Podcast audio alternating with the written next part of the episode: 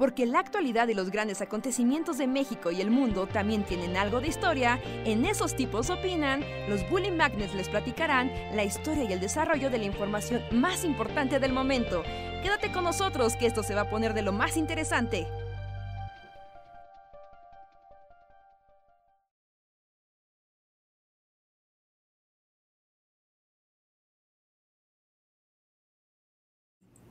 Estamos en vivo.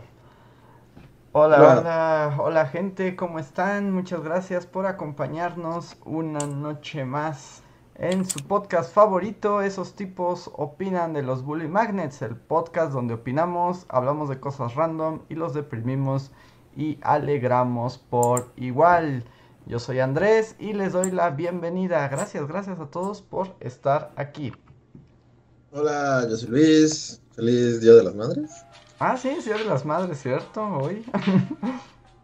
sí, si tienen mamás, o si son mamás que nos escuchan, pues felicidades, así. Felicidades. Así es, así es. Felicidades a todas las mamás. Eh, yo soy Roy Hart, hola, bienvenidos al stream. Si les gusta la celebración del Día de las Madres, la festejen y así, pues felicidades. Y si no les gusta la celebración del Día de las Madres, si no les importa, pues dejen a los demás festejar en paz. Yo, así que feliz día. ¿Qué, Luis? ¿Ya es polémica el Día de las Madres? Es la nueva Navidad, según yo. De, ya tienes que tener cuidado en cómo te refieres el Día de las Madres. Antes de abrir la boca, mejor primero tientas terreno. ¿De plano? Yo más bien lo que otra vez, pero ah, siempre me gana. Y es como el octavo año consecutivo de que llega el Día de las Madres y es así como, ay, fue un gran momento para hacer el video del Día de las Madres. Pero siempre se me olvida.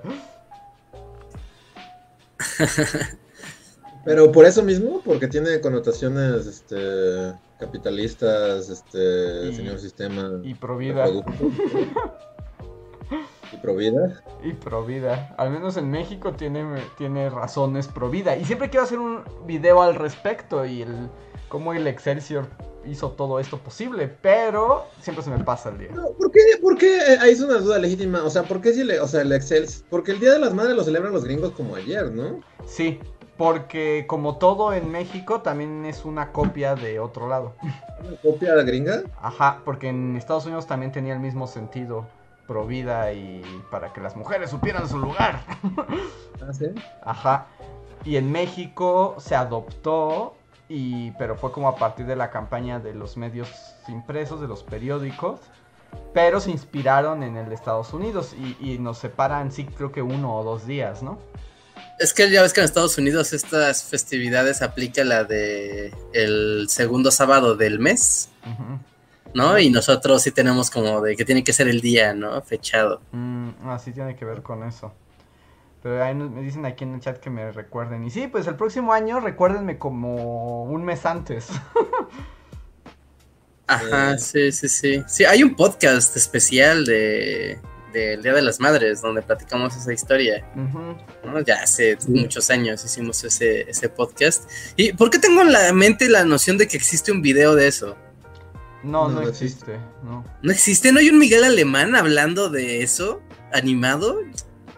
Mm, no, Miguel Alemán sale en el video del voto de la mujer y pues dice cosas misóginas y horribles como se esperaría de alguien de esa época, pero no es, no, es no es eso específicamente.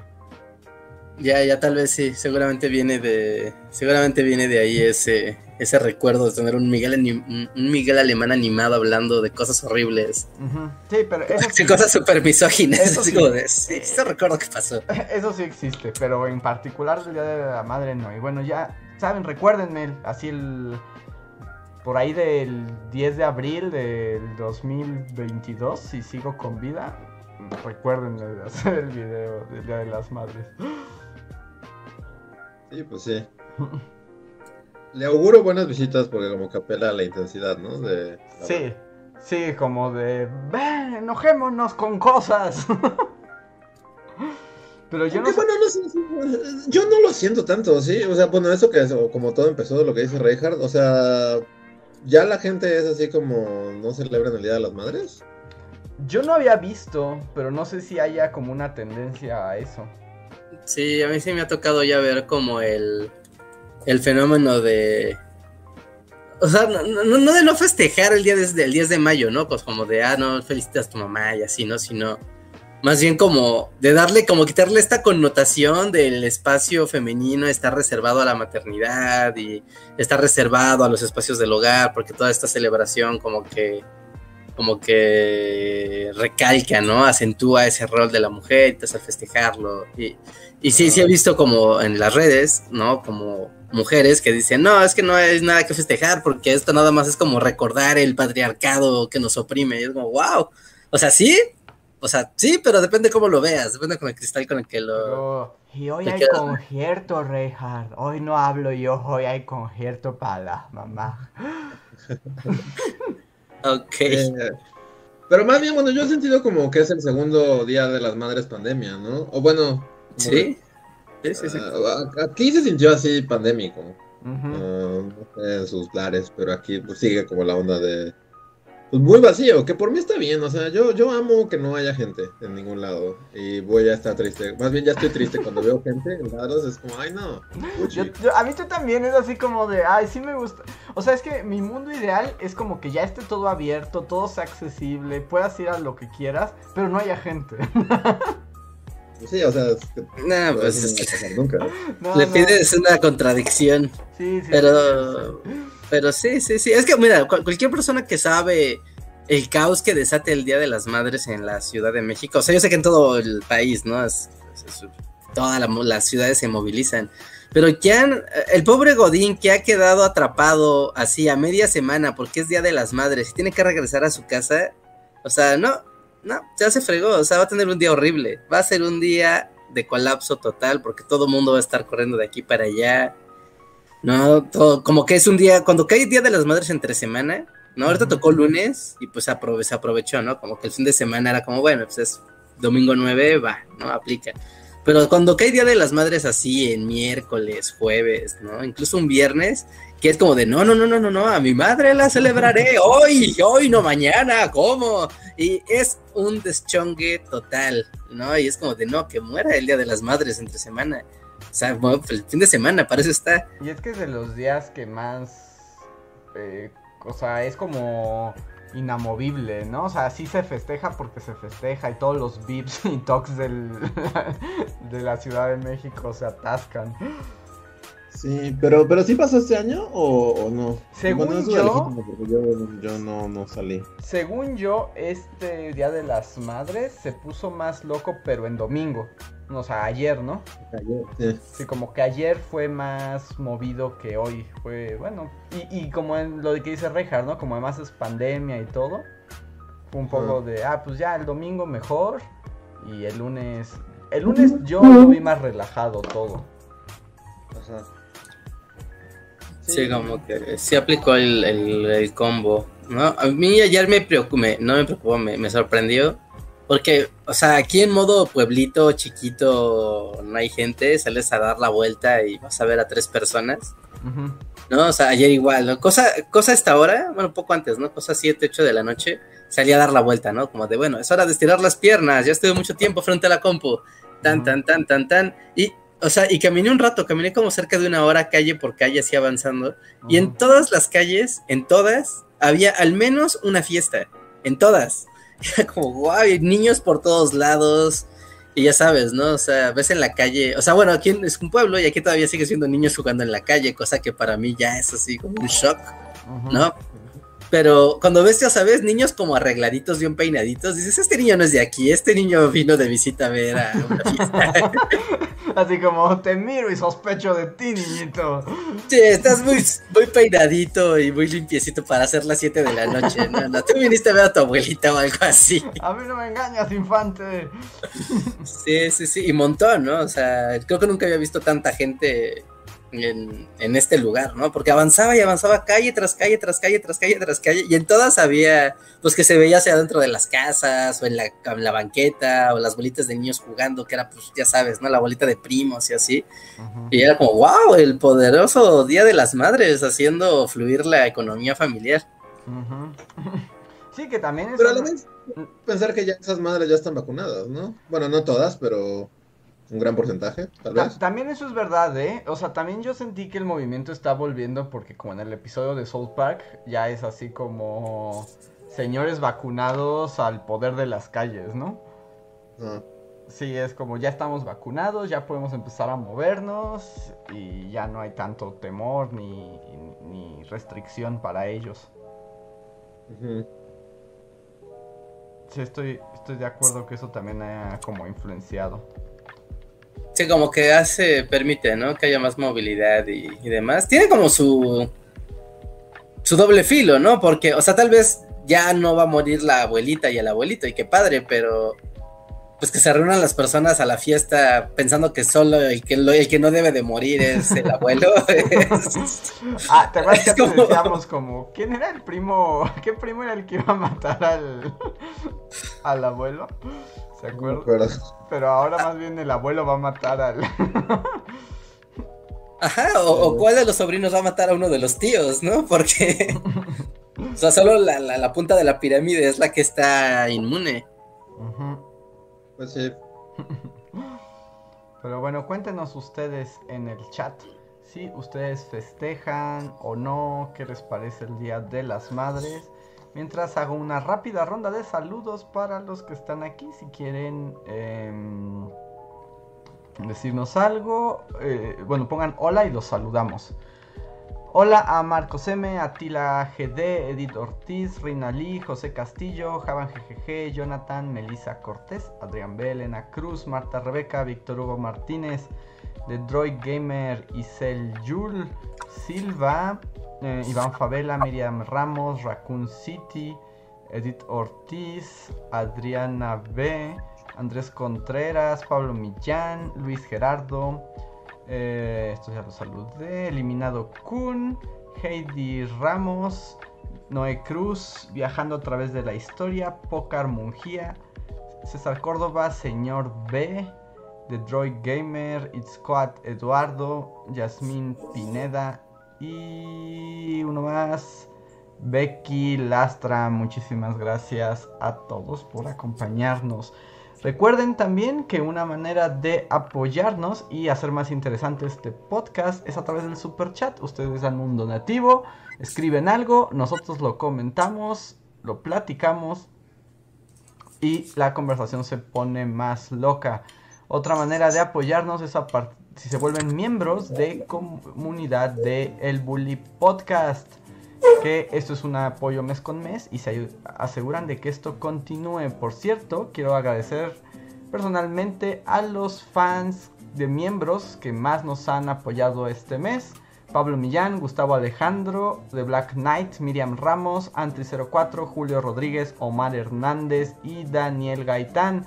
Recuerden a los que acabo de mencionar que si andan por aquí en el en vivo tienen derecho a un super chat gratuito. Solamente arroben a Bully Podcast para que podamos leerlos. Y muchas gracias a todos. Que por cierto, Fanny Albas acaba de unir al sistema de membresías. Muchas gracias. También los que son del sistema de membresía, recuerden que al final de este podcast hay un post cotorreo donde solo ustedes pueden participar. Y ya. Yes. Sí, sí, sí. Así que, pues, que que caigan los superchats y los miembros de comunidad para ir platicando. ¿Qué onda? Yo voy aquí inaugurando la. El. el como, como dijimos, como ya el. A la sección que a nadie le gusta. No, no, no, no, no, no, no, no, no. Creí que ya era hora de la sección que a nadie le gusta. Porque de hecho... No, no, la, me refería a la desinhibición culinaria. Así, yo ya acabo de lo que daban los saludos, yo fui por mi café y por las galletitas. Ah, Definición culinaria, wow. Ah, sí, está todo, todo un concepto, ¿eh? Así filosófico. Así ¿Te da pena comer enfrente de los demás mientras hay una conferencia? Únete a este movimiento, la desinhibición culinaria es para ti. y la desinhibición culinaria, bueno, ya lo habíamos dicho, está bien. Aunque, por ejemplo, hay... Mm, o sea, yo tengo un problema, por ejemplo, cuando veo streams como que están los streamers jugando videojuegos.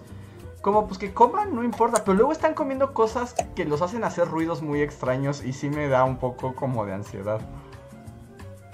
¿Sí? Pero pues muchos alimentos te hacen hacer ruidos extraños, ¿no? O sea, yo sé, como que, por ejemplo, pero están no sé, tomando algo, comiendo una galleta o algo así, no importa. Pero luego sacan así como sus sándwiches así como de pavo y entonces como escuchas en... Y, y, sí me da un poco como de eh, repelús. No sé, siento que ahí es como una doble moral.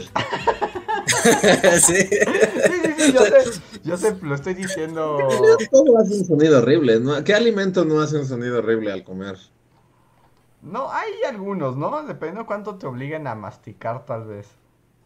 Creo que el problema de lo que dice Andrés es porque normalmente los streamers pues traen su headset, ¿no? Entonces como el micrófono está en la boca, también es o sea, percibes hasta el gluk gluk gluk, o sea, sí percibes como el sonido de la boca, ¿no? No nada más como el sonido ambiental de comer, sino... O sea, como cuando estás en una videollamada y si traes un headset y traes el micrófono y tomas agua, los demás literalmente escuchan, ¿no? O si tú tratas, tratas de masticar una galleta así en silencio, pero el micrófono está tan cerca que se escucha el crunch de los dientes partiendo la galleta y sí es, sí es desagradable. Ándale, tal vez tenga que ver más bien por la proximidad del micrófono a la boca. Sí. Sí, bueno, sí, lo tienes que escuchar así muy de cerca. Ajá, porque si no se convierte como en... ¿Cómo es ASMR? ¿O cómo dicen ese, la gente que le gusta sonidos profundos? Algo así, ¿no? Ajá. Sí, como es como de sonidos de cerca. Ajá. Entonces ahí, ahí cambia. Que por cierto, eh, ahí alguien había comentado algo aquí, pero ya lo, perdí justo de la. Ah, ASMR, sí. ¿Que a ustedes les gustan esos videos? Como esos sonidos? No, bueno, no sé, no, no es algo que vea. No, yo lo ubico como si fuera un tipo de fetiche. Es como de, pues está bien que exista, pero creo que no es para mí. ¿Es un fetiche como tal? No, no sé, tal vez. Yo sí lo percibo, no sé si lo sé. Porque además hay como canales que se dedican enteramente a hacer ruidos, ¿no? Aquí los escuches muy, muy, muy, muy de cerca. Pero podría ser como un fetiche, sí. Sí, pues sí. Sí, o sea, como si te pusieras un micrófono en, el, en la panza esperando a que los sonidos de tu digestión así se streamen y alguien diga, ah, sí, ese es el intestino, el intestino delgado haciendo su trabajo. Ah, oh, sí. Qué desagradable. Pero cuenta, no sé, no estoy tan de acuerdo. No, bueno, no sé, no, no sé. ¿Qué, es lo que dices que cuenta o no? Eh, no sé si entre dentro del territorio fetichesco. O sí, no sé. Gente del chat pues la gente del chat está como dividida. Ahí dice que son muy fans, otros que no. hay toda una categoría de cosas que la gente, o sea, que a la gente sí le gusta, pero no, o sea, porque para el caso así como los que ponen sonidos de la lluvia o del bosque o así, tienen como un fetiche por el bosque. no, no, ahí no creo que aplique, ¿no? No creo que sea igual. No, porque el bosque. Bueno, yo los pondría en la misma categoría semántica, no sé, como hace ASM. Nunca había pensado que, la gente así como tiene fetiches por esas cosas. Más bien como en la categoría de cosas raras que están en YouTube, así como. Ajá, totalmente. Específicamente el género, pero hay como todo un género de como canciones y música, pero escuchado como con, no sé, ni si tiene un nombre, pero el caso es así como, no sé, este, Hotel California de los Eagles, pero estás enterrado vivo, entonces se escucha como, como que, o sea, realmente se escucha como que, como que estás bajo tierra y estás gritando por tu vida, ¡Auxilio! ¡Fui enterrado vivo! Y, los hijos están de fondo, y así varias, así como, no sé, este, África de Totó, pero estás en el baño llorando y pasas en un viaje de ácido, algo así, o sea, hay, hay toda una categoría de videos con, estas especificaciones. Ajá. Y tiene hasta un nombre, así como ASMR. Pero entra como, o sea, yo lo pondría más como en esto, así de cosas raras que la gente escucha, así porque. Ajá. Pues porque, porque ya, sí, pero no sabría si fetiche es como la. O, sea, sí. Yo, yo no lo sé, pero lo acercaría al territorio del fetiche porque implica como la cercanía, ¿no? O sea, como que es un sonido que no podrías percibir, por ejemplo, el del bosque lo puedes percibir como simplemente estar en presencia del bosque. Pero escuchar como el crunch crunch o un murmullo o el sonido de unas vísceras implica que estás cerca, ¿no? Invadiendo el espacio personal de otra persona y eso le da como el sentido fetichoso, el estar así cerca, ¿no? Casi al tacto. Tal vez, pero no sé, no sé de qué estoy hablando, o sea, no sé. como, me imaginé como en una mesa redonda en una universidad. Y bueno, Reca tiene razón, ya me voy, adiós. Como, no pienso seguir discutiendo esto. Buenas tardes, todos. Bueno, Estaría fabuloso que pasaras en una mesa. así en la facultad, en el auditorio. Entonces principal, así del Oscar del, del Magno. si tienes razón y no hay nada que discutir al respecto, me retiro. Buenas tardes. Así es. Y deja girando la silla. ¿Como López Dóriga? Ah, bueno, sí, sí. No, ay, qué, qué horror. Ya mi imagen murió así. Yo, yo asocio la silla girando con así, es como inmediatamente así. Se hicieron una prueba de esas psiquiátricas, como silla girando, López Dóriga. Y así como la psicóloga, vamos a anotar. Pero sí tienes toda la razón del mundo. Sí es López Doriga Time. Eh, ¿Quieren Era como su fetiche girar una silla. ¿Era su fetiche? Sí, ¿no? A Era- ver. Como que me preguntan. que, que me pre- ¡Muy rápido! ¿Sí? Ponía los de producción a aceitar esa silla diario, que no fuera Era muy necesario. raro, ¿no? Porque, o sea, literal, ajá, justo yo pienso como en el. Porque nosotros como que convivimos con muchos floor man, o sea, el güey de la cámara y los floor managers de. De canal de noticias. Ajá. Todos eran así como gorditos buena onda y así, pero pues era muy raro, ¿no? Así como, ¡enfócala! ¡Enfoca esa silla! Miren, me fui y la dejé girando. ¡La está girando! ¡Está vibrando con mi presencia! No sé, es muy raro. Es muy raro, López Dóriga es muy raro. Es un, es un viejo muy raro. Igual y cuando salía de cuadro, salía, ya saben, donde están los, donde están monitoreando, que hay muchísimos monitores. Y veía la silla así multiplicada por 20, así de ¡ah! sí, la silla. ¡No dejes de ver esa silla! Yo la hice girar, mira cómo gira. ¿Cuánto girará antes de que vayamos a corte? Ay, qué extraño es López Doriga. Sí, no, definitivamente. ¿Sigue vivo? O sea, ¿sigue girando su silla? Sí, ahora es de esos viejos loquitos que gritan en la radio.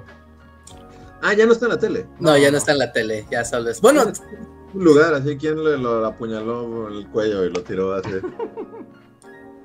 Como Saruman. O sea, ¿quién lo reemplazó? Ajá. Esta Este- Denise, este... Ah, Denise, este. Merkel. Evil, Evil. Ajá. Evil Aristegui. Y ve la- ajá, sí, la Listegui. Sí, ella fue la que apuñaló su cuello y lo tiró a una zanja. Sí, sí. Ah, está bien, bien por Evil Aristegui. Ajá, sí, Y se puso una capa con plumas rojas, así. Sí, totalmente. Lo pues, lo veía ella suplicar así, para que no lo matara. Sí, pero, o sea, porque López Dóriga tiene su programa de radio, pero, o sea, es que le están diciendo en el chat, ¿no? Que en Radio Fórmula, pues tiene su canal de tele, pero no, no se vale, o sea, tener un una estación de radio y después poner una cámara, una cámara y solo estar enfocando la cabina, no cuenta como un programa de televisión, o sea, eso es como un stream, un stream muy caro, nada más. Y además Así ahora que- se disfraza de Larry King, ¿no? ¿What? Sí, ¿Sí? bueno, ¿Dijo? ¿Eh, ¿Dijo el rey ha muerto? ¿Que vive el rey? Ah, Ahora, ahora, ahora soy Larry King. Sí, porque ahora su look, o sea, se dejó la barba y ahora siempre trae tirantes, o sea, como camisa y tirantes y corbatitas. Órale. Según yo, yo cuando lo vi dije, no inventes, le robó el look a Larry King. Solo esperaba que se muriera para robarle ya su look. muerto. ¡El rey ha muerto! Y así ajustándose los ¡Hola, tirantes. Larry King! Y giró Pero Larry silla. King no tenía barba, ¿o sí? No, No, Larry tenía King no tenía barba. Eso es como lo único que cambia el juego. O sea, lo, un- ¿Los suyos son los tirantitos? Ajá, sí, ahora trae tirantitos. Ok. Porque el rey ha muerto y ahora yo soy el rey que vive el rey. Sí. Había que llenar el vacío de esa silla con apuñaló algo. a Larry King, así. Y lo tiró por un... ¿Sí? Le ponía una gota de mercurio a su agua diario esperando a que muriera. Pues le llevó mucho tiempo, ¿no? Porque Larry King vivió como 300 años. ¿Qué estás diciendo? Sí, es cierto. Más, más bien yo diría que, que como que evolucionó a ser el coronel Sanders un poco, ¿no? Ah, bueno, sí, tal vez podría... que puede vender pollo así, como que lo ves y se te antoja así, pollo, que noche. pollo Kentucky. sí. Sí, sí, un poco. Tiene el look del coronel Sanders. Sí. Pero sí, eh, ya está en la categoría de viejos loquitos que gritan en la radio. Ah, ok. Que es como. es como la evolución natural del de presentador de noticias, ¿no? Pero siento que él se hizo más millonario que viejo loquito, ¿no? Ah, es millonario, sí, sí, por supuesto. O sea, es la versión millonaria de viejo loquito, pero es como ya estuviste en la tele y luego ya gritas cosas en la radio como JJ Jameson. Ya dice cosas súper. Es la evolución natural, como. Pero él no se fue por ningún escándalo ni nada, ¿no? Él solo se retiró. Sí, él ya es como, ya estoy muy viejo y de, de, ha venido a destronarme. Sí, ¿no? Como, como, que no soy lo más adecuado para que las personas sean lo último que ven en su día. Mi cuello les da asco. bueno, sí, ya está, sí, es que también ya está muy bien. Nadie quiere ver gente vieja, López Dóriga. Esa fue la conversación en las oficinas de Televisa. ah, pero ya, ya, lleva rato que es Ibel Aristegui. Ya, lleva años. ¿Sí? Sí, ya, ya, ya lleva años. ¿Cuatro o cinco años? No mames, desde el 2017 ya no López Dóriga no more. Sí, no, ya hace mucho. La silla dejó de girar en 2000 y, yo apenas me entero. Creo que sí. O sea, ¿tú creías que todavía tenía su programa? Sí. wow, hace mucho que no te paras. 10.58, 10.58 de la noche, así me preguntaba así como, ¿estará girando esa sillita? Mira, eh, mira, el 2016 fue el 25 de mayo de 2016 fue cuando dijo que ya ahí moría la cosa. 2016 ya no gira la silla y yo hasta 2021 me entero. Ajá. Imagínate. la vibración cósmica de esa silla dejó muchas repercusiones. Wow. He vivido así en, no sé, si me es como llegar a un pueblo y así como, ¿dónde está? Como para el Cinema Paradiso, así de... ¡Murió! ¡Alfredo murió! Yo más bien te imaginé así como llegando a Comala, así buscando a López Dóriga. López Dóriga ya no gira su silla. Y Denise, este, Merker tiene como algún... Pues lo suyo es como que... le llamaría? Como... Como su marca, ¿no? Su... Ah, como su cosa, ajá, sí, no sé cómo... ¿Pero tiene eh, su cosa? Eh, pues no tanto, su cosa es como que la gogo, así cada termina. Una jaula. Como chica. No inventes, si y el bailar... manager cada vez es más incómodo. Wow, y esto va a ser todos los días. No si bailara gogo estaría increíble, sería así lo mejor del mundo. Digo, y esas fueron las noticias. Pero ni siquiera no hay música, eso lo hace más incómodo. Porque solamente empieza a bailar, pero sin música. No, lo más parecido a su cosa es que después de contarte puras tragedias en el noticiero, cierra con una nota chistosita. Ah, ok. Pero no hace ninguna mamada, así como pone una flor. que sí, sí, ya gire. Aunque ah, ahorita hablando de la flor, pues ya Lolita ya la tuvo su revival, ¿no? Bueno, sí, Lolita fue revivida como por el internet. Es como gangsta Lolita. y era. tiene la gangsta Lolita, estuvo bien. ¿Que vieron la creepypasta de Lolita Yala y su foto? Bueno, de su cuadro. Es que hay una foto de ella ahora que ya es gangsta Lolita. Donde sí está así con un abrigo de pieles, su cigarro y con así pantalones punk. Sentada en su casa como en un sillón acá super badass. Pero detrás de ella hay un cuadro de Lolita Ayala. Pero así como... ¿Vieja? sí, la antigua Lolita Ayala con su flor, ah, ¿no?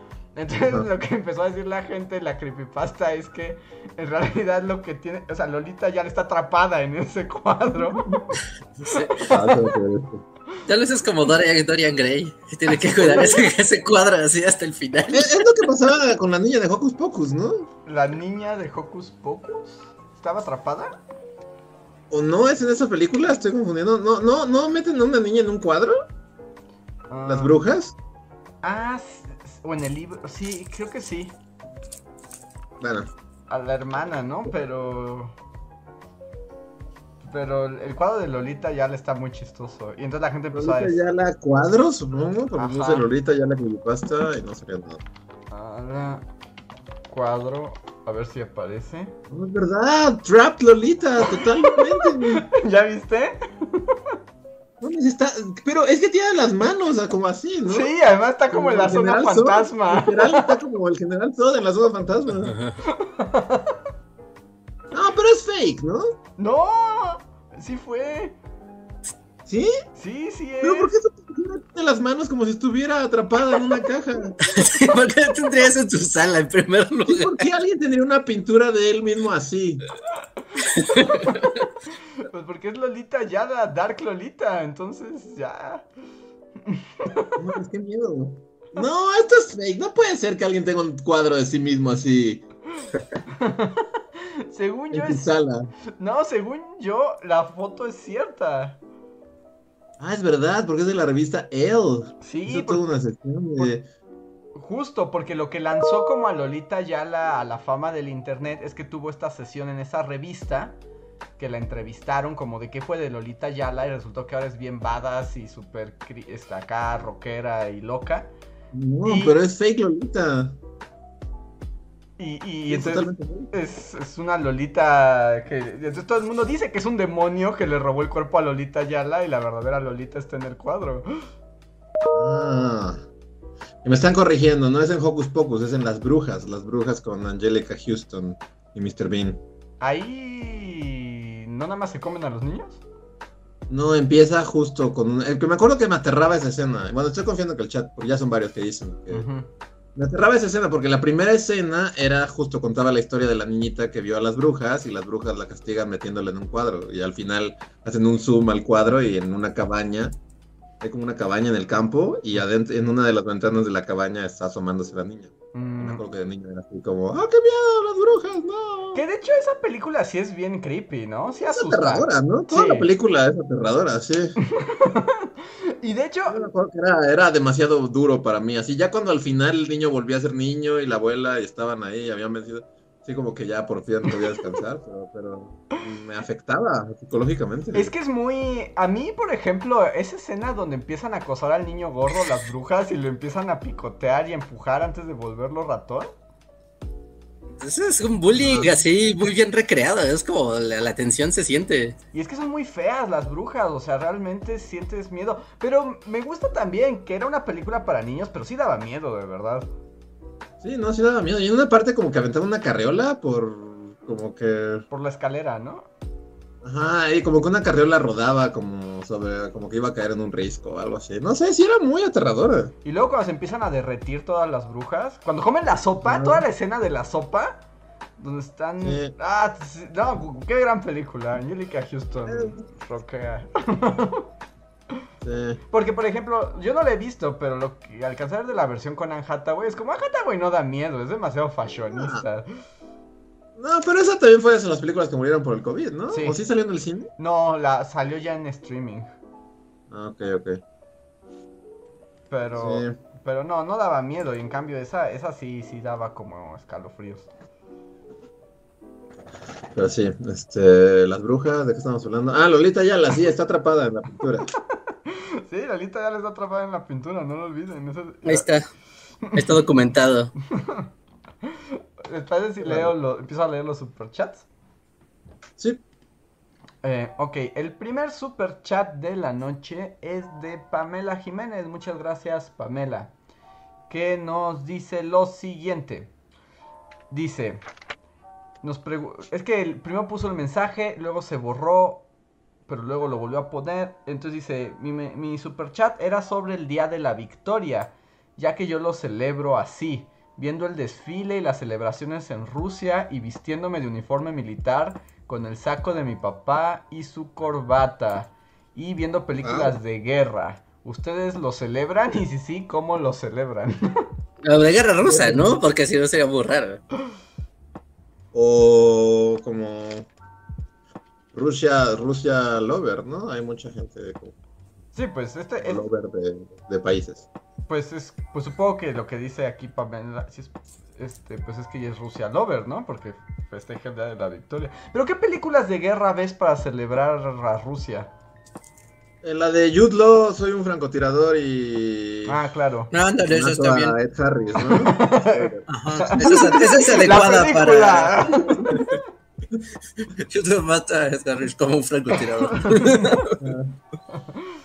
Pero, pero, creo que sí, aparte de esa que otra vez, este... Sí, ves al acorazado Potinsky. Ándale, podrías ver acá la señora. Así, la, en la carriola y hay otra carriola en el cine. Ajá. Sí, de hecho. Eh, las brujas hacen homenaje al acorazado. ¿Sí es el acorazado o es octubre? No, es el acorazado. Sí, es el acorazado, ¿verdad? Sí, en el acorazado Potemkin. ¿Qué por puede tener todo tu ciclo así de, de, de justo, ¿no? De, ¿cómo, ¿Quién es el director? Este... Eh, del acorazado Potemkin es Einstein. No, no es Einstein, ¿no? ¿Sí? No. Einstein es, vine a México a grabar gente siendo torturada. Ajá. Este... sí es él, ¿no?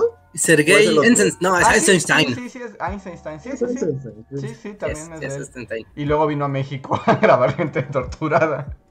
Pero puedes tener tu ciclo de. Todas son de él, ¿no? Octubre, y el acorazado. Y sí, puedes tener tu Einstein Fest. ¿No es un fest muy divertido, o sí? Eh, no, es, no creo que sea un fest muy divertido. Que, de hecho, yo les iba a decir que el acorazado Potensky está en movie.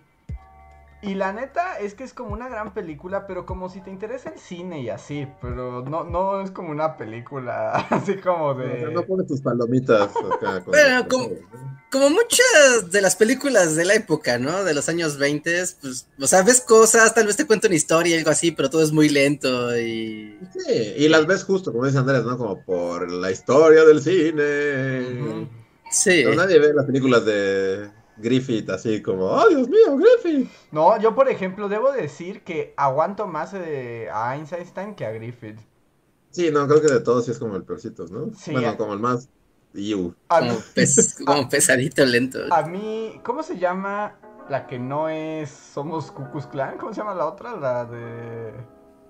Uh, Clan es este... El sentimiento de una nación. De una nación y la otra es... No, porque Pompeya y eso también es el nacimiento de una nación. Ah, sí es. Porque yo me acuerdo como Babilonia. A mí en Babilonia me perdieron. Babilonia también es el nacimiento de una nación. Según yo, es una de sus películas de colores, ¿no? Es como la amarilla. Ajá, es la amarilla. Es. A ver. ¿Cómo se... ¿Pero si es la misma? No. no lo sé. Porque cuenta varias historias, ¿no? Y entonces una de esas es como. O sea, porque... Babilonia y su babilonidad. porque la última... Ah, entonces la última es la del Cucus, claro. Creo que sí, pero ya me hiciste dudar. Es que ya dudé yo también de, todo. Ah, Solo como un paréntesis, si quieren ver el acorazado Potemkin, está en YouTube. De hecho, está en alta y todo. Ahí alguien no, lo subió. ¿Es una calidad así que todos son píxeles? No, no, no, está en alta. De hecho, hasta la, aquí dice que la subió el Ministerio de Cine alemán. Y sí, esta está subtitulada y. No, mira, la de Babilonia es intolerancia. Ah, es intolerancia. Ah, intolerancia. Es la misma cosa. wow, intolerancia. o sea, volver a los cineclubs. O sea, porque según yo, el nacimiento de una nación, o sea, es la cosa más racista y horrible, pero sí tiene como ritmo. o sea, como pero es como. E, ese es inacabable, ¿no? El nacimiento de una nación. Según yo, intolerancia es peor. Sí, creo que intolerancia es peor, pero eh, intolerancia no solo es Babilonia, son como tres historias. Sí, son tres historias. Como Pulp Fiction. el sentimiento de una Babilonia y la otra. Y todas son históricas, ¿no? Es Babilonia. A ver, mira. Estoy viendo aquí. En Intolerancia, la primera es la historia moderna de Estados Unidos. La segunda historia es la historia francesa. La tercera historia es Babilonia. Y la cuarta es el pueblo judío. ¿Cuatro? ¿Hay cuatro historias? Ajá. ¡Woo! No, es revolucionario para su época, pero no, que no, que no joda. Yo, sí. Yo me acuerdo que el nacimiento de una nación sí la vi, o sea, completa. Y ah. intolerancia no la aguanté. Ahí sí me acuerdo. O sea, yo, nos las dejaron ver, entonces yo debí verla y así, pero, pero mientras estaba pensando así, como, como Mero estaba haciendo otra película. Y todos los narcóticos sabían que todo era un plan secreto. Es que son larguísimas, fíjate. Eh, el nacimiento de una nación dura 3 horas 13. O sea, ya es una película de 1915, así que imagínense el ritmo que lleva la historia para contemplar y ver y hablar. Intolerancia dura 3 horas y media. O sea, no, no me jodas, no. Y, pero las dos son antes que El Acorazado. O sea, estas son películas de 1915. O sea, si pudiéramos viajar en el tiempo, así como Martin McFly, seguro como que la gente entraba y O sea, nadie estaba ahí como las tres horas, ¿no? Porque era algo común. Supongo que llegabas y estabas así como, ah, ¿qué está pasando? Unos babilonios. y te quedabas ahí media hora y luego te ibas, supongo, ¿no? Yo también creo que nadie se aventaba esa. E-, yo, además, de época. No creo que hubiera así como. Sí, que la gente entrara y, la viera completa, ¿o sí? No, porque además acuérdense que en esa época también la gente en el cine platicaba, hablaba había, quien te explicara, porque estas son mudas. Además piensen que son películas mudas. O sea, estaba la pianola ahí. Ajá, estaba la pianola al lado. Pero luego yo me imagino que la señora de la pianola no tocaba tres horas y media sin parar, ¿no? Pues eh, creo que... Ven que también tenían. no, pero es, pero es que también recuerden que antes, o sea, a principios de siglo, las películas se dividían. O sea, no era como un solo carretote, un carrete donde te estuviera toda la película. No, sino que también iban cambiando los carretes. Entonces yo creo que igual era como de, ah, pues va el carrete uno, dura, creo que duran media hora o 20 minutos, algo así, y cambiaban, entonces como que decías, ah, bueno, ya vi el uno y puedes volver después, o otro día, o, o demás, pero ver la película continua es, no manches, no. Esto se podía incendiar, yo creo. Yo sí tengo bien claro cuando nos las dejaron ver, y me recuerdo estar viendo Intolerancia, y como la parte del Babilonia, y porque sale como una prostituta monstruo, ¿no? Eh, y, y, yo me acuerdo que me estaba quedando dormido, y ya sabes, como esa sensación como de que estás tratando de estar despierto, pero hasta los ojos se te cierran y hay un punto en que no estás seguro si estás soñando, delirando o, sigues consciente. No inventes, para mí intolerancia es de los peores viajes de sueño que he tenido así en mi vida. Sí, pues la facultad de su mayoría fue viajes de sueño, ¿no? varias películas, sí, hay que decirlo. O sea, no es por nada, pero pues también un poco las rusas no eran así tampoco como no. ¡Wow! ¡Octubre! ¡La madre! Creo que eh, también, o sea, y lo, lo, hemos dicho varias veces, pero influía que llegabas a las 7 de la mañana y es como, vamos a ver la madre de Einstein. Sí, sí, también verlas a las 7 de la mañana. Yo me acuerdo que nos pusieron a las 7 de la mañana las de tres colores de Juliette Binoche. Sí, y es a cualquier hora, siento yo que es too much. Yo también de por sí no me gusta nada. Y luego a las 7 de la mañana es como, ay Dios mío, mátenme, Juliette Binoche, no. y, y, si me dijeras de qué se trata, la verdad es que es, algo muy triste, no me acuerdo, pero todo es triste. Pero más allá de todo es triste, no sabría de qué. Yo me acuerdo que en Azul, Juliette Binoche nada, o sea, nada en una alberca para olvidar la muerte de su esposo, ¿no? es todo lo que ah, recuerdo. Solo recuerdo que es muy triste, pero más, sí, y te creo. Sí, te creo que hay una alberca. Y está nadando para olvidar la muerte. Sí, no, pero es difícil, es difícil. Bueno, pero, como sea, ya hay, hay películas para el festival del, día, de la victoria. ¿No hay otra Hollywood así contemporáneo de rusos salvamos al mundo? No, creo. Hay, la, la del octubre rojo, la del submarino este del octubre, ¿contaría o no contaría? ¿Pero es Guerra Fría? Pues es Guerra Fría, ¿no? Sí, la ah, que es, de la, es, de, es la de Harrison Ford y el submarino, no creo que se llama. Creo que ese sí es un submarino en la Segunda Guerra Mundial. Widowmaker. Sí, porque la casa del Octubre Rojo es adelante. Ajá, creo que sí es Widowmaker. Ajá, a ver, vamos a ver. Y la casa del Octubre Rojo, según yo, es este Guerra Fría, aunque ya no sé nada. Yo conozco una que seguro, o sea, para celebrar el Día de la Victoria, bueno, y como que los rusos roquean, funciona. Pero probablemente es de las películas más desgarradoras y horribles que he visto. O sea, la película es buenísima, pero yo terminé hecho una piltrafa emocionalmente. Es una película creo que es bielorrusa, se llama Vengan y Vean.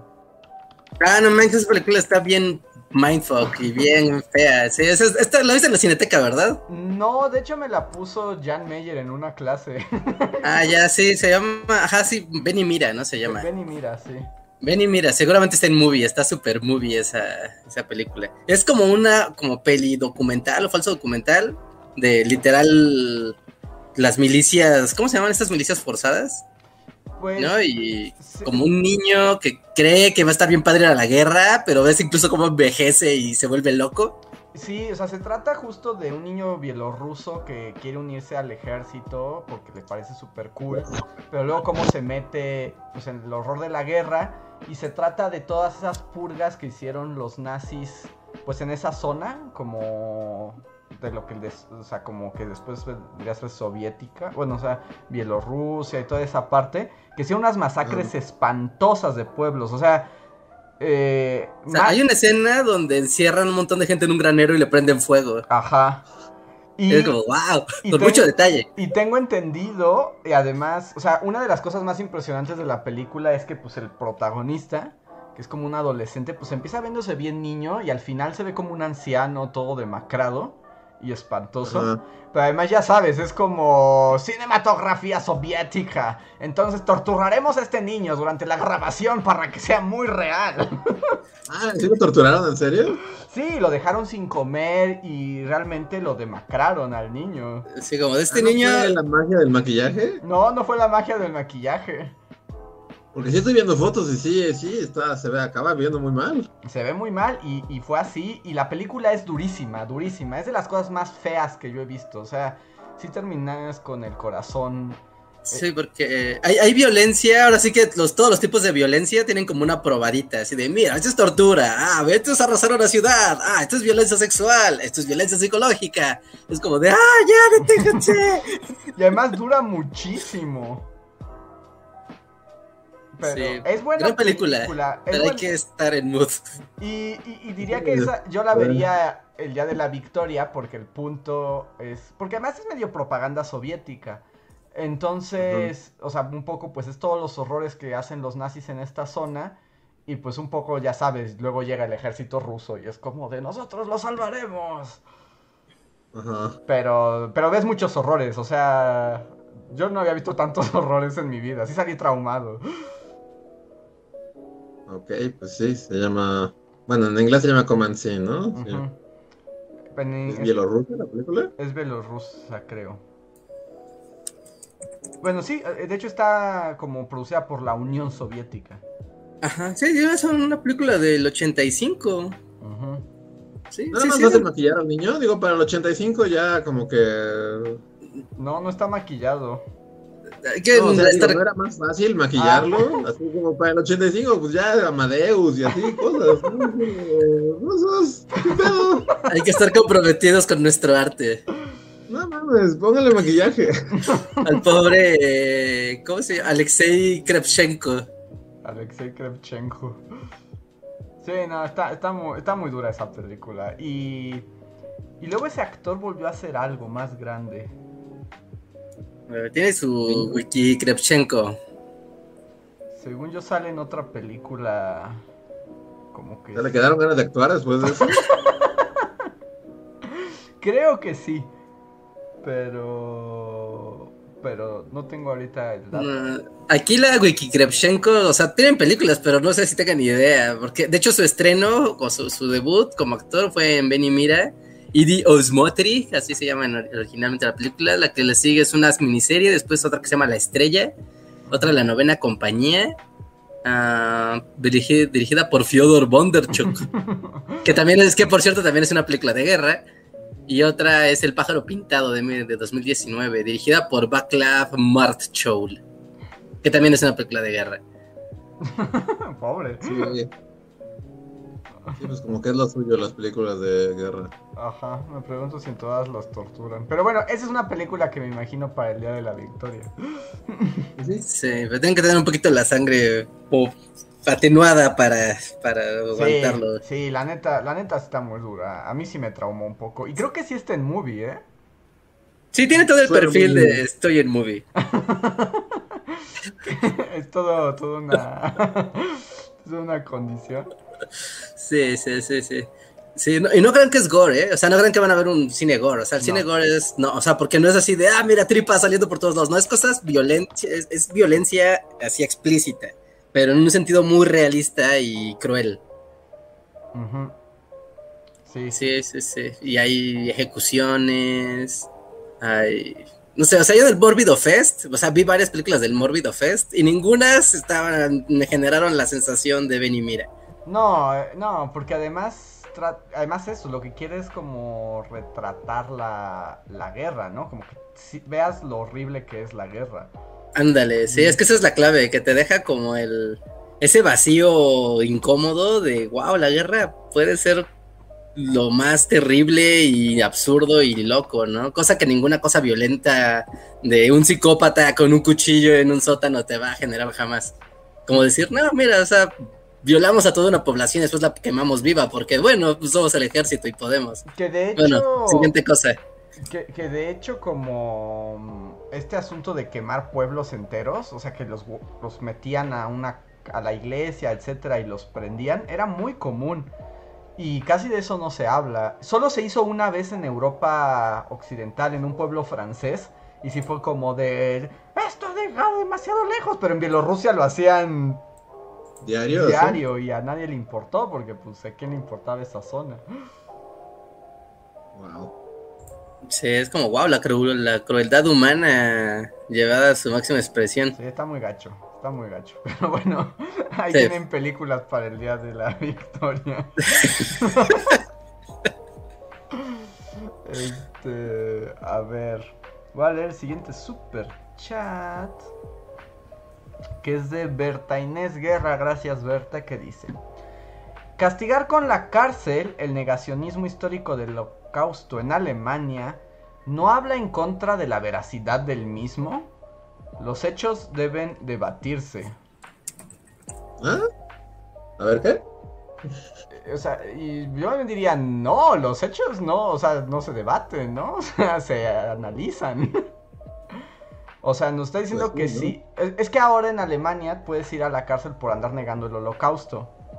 Ajá, Ajá desde hace ya años. Sí, y ella dice que si eso no va en contra de la veracidad del holocausto. Mm. Porque los hechos deben mm. debatirse. Y, y no, o sea, pues no, o sea, sí ocurrió. o sea, pues. O sea, pero creo, creo que su punto es que al momento en que lo persigues judicialmente haces crecer más la parte de que es una mentira, ¿no? O sea, porque tú estás tratando de controlar como la versión de, de, algo. Que es como, o si ocurrió o no. Chan, Ajá, sí, que pongas... Llega la Merkel y te lleva. este, sí, no, pues, pues, pues los hechos son los hechos, ¿no? Sí, los hechos son los hechos. O sea, es como la gente de eso, que quiere poner a debate si la Tierra es redonda o no. Es así como, no, no, no, la Tierra es redonda. Si el holocausto ocurrió, puedes... ¿O no? puedes, puedes cambiar y mover la interpretación del hecho histórico, ¿no? O sea, puedes buscarle otras nuevas perspectivas, nuevos discursos, etcétera, pero no puedes decir que no pasó. Sí, exacto. Sí, sí, sí. También, en, o sea, desde nuestra visión banana, o sea, es como muy obvio, ¿no? De, ay, pues no, no deberían de ser porque la libertad y la, la, la. Pero en Alemania sí se toman como muy en serio eso y es un crimen, o sea, y es un crimen negarlo, porque aparte es algo de lo que el propio Estado tiene responsabilidad y la acepta, ¿no? Y la, la enfrenta y la acepta y la y difunde esa versión de lo acontecido, ¿no? Como, como un acto gubernamental. Entonces, negar al propio hecho también es negar al propio Estado. Así que no, o sea, tiene una connotación un poco más profunda que lo que nosotros tal vez podamos percibir desde afuera de, del pueblo alemán. Y el contexto alemán también de que tiene un montón de grupos neonazis que son partes de los negacionistas. Y que al día de hoy, de hecho, la policía alemana está llena de esos grupos. De hecho, hay partidos políticos muy fuertes neonazis en Alemania.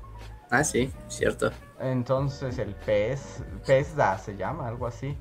Este, y también es como de, pues esos vatos nomás andan diciendo que, no es cierto y que hay que seguir matando gente que no mataron.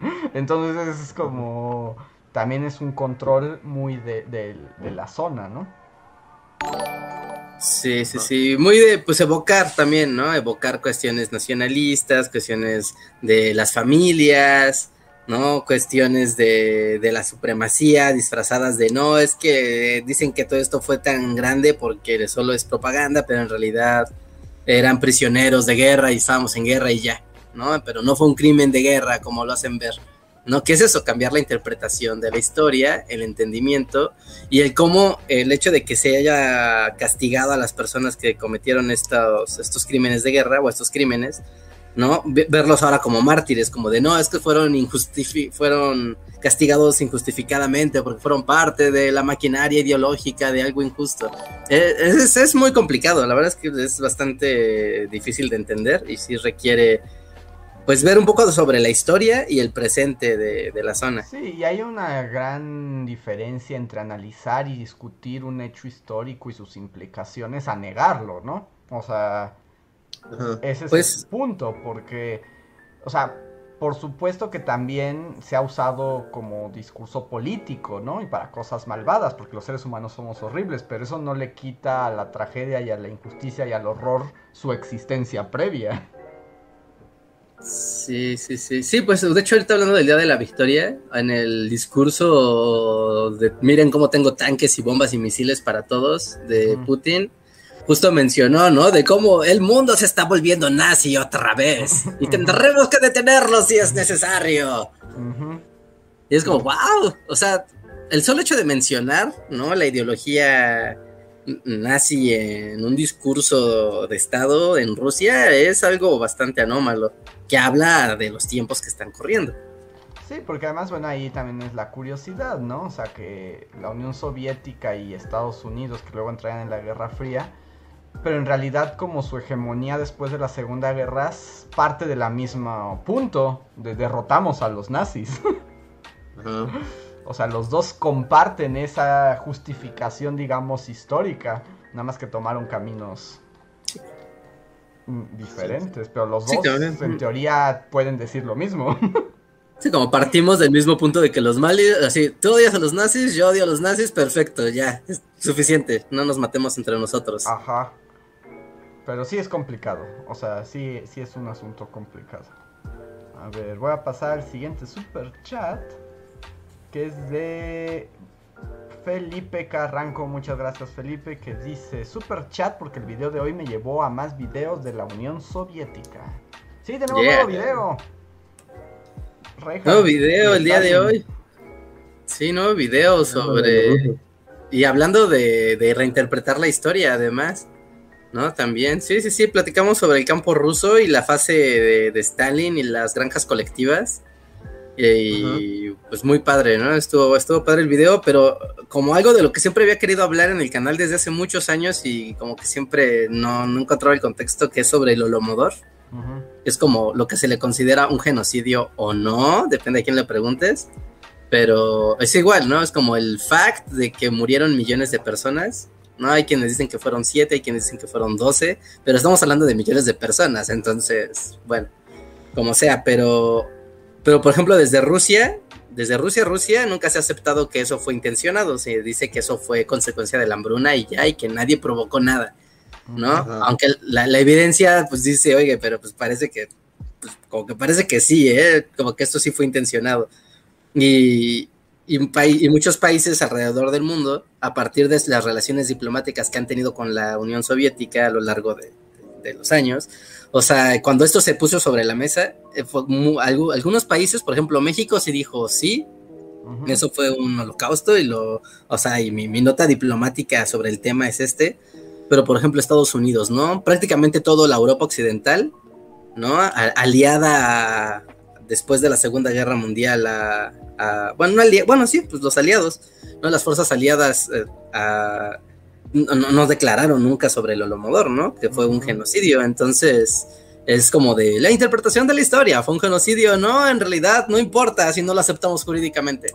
Sí, que es un problema y que pues muchos otros, bueno, ya dijimos la palabra genocidio muchas veces, esto ya no va a monetizar.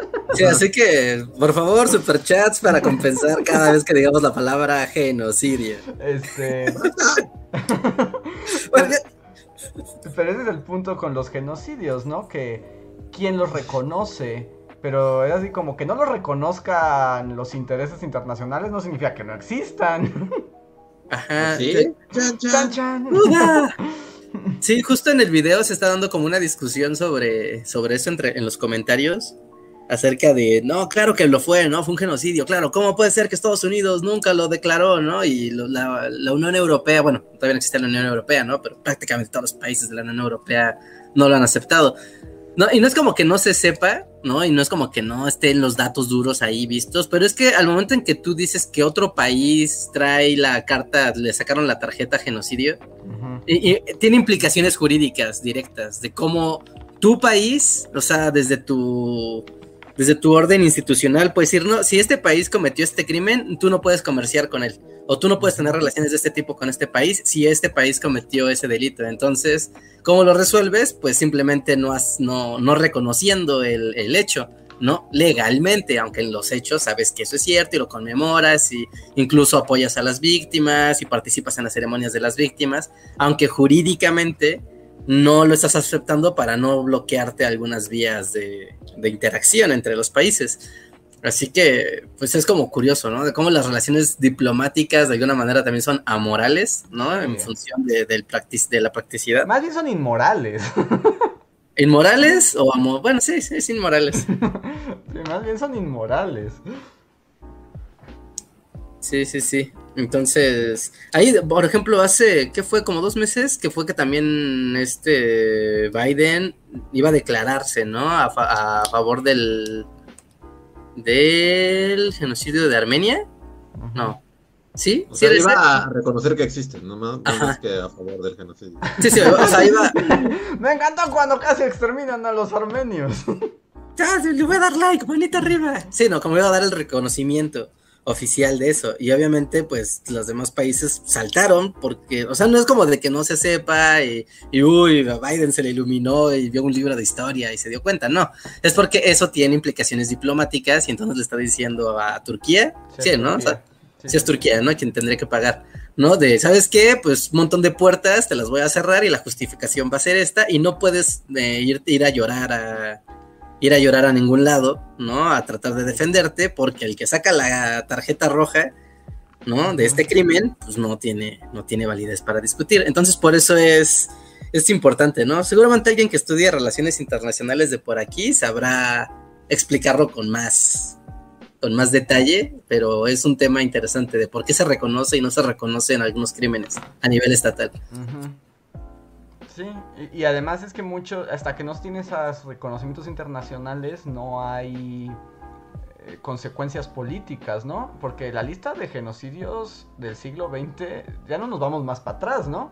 Pero el puro siglo XX es más amplia de lo que parecería.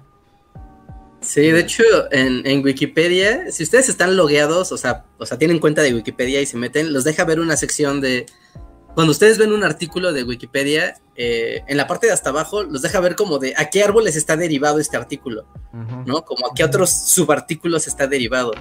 Y encontré justo una lista, o sea, ni siquiera era un artículo, era solamente un listado de otros genocidios no reconocidos en, a lo largo de, la historia. ¿no? Y venía una listota así de pras, ¿no? Todos que tienen como esa controversia, donde simplemente está la anotación de, la enciclopedia, ¿no? No es un artículo ni nada, pero es el, ahí tienes como el, el pues el dato, ¿no? Documental.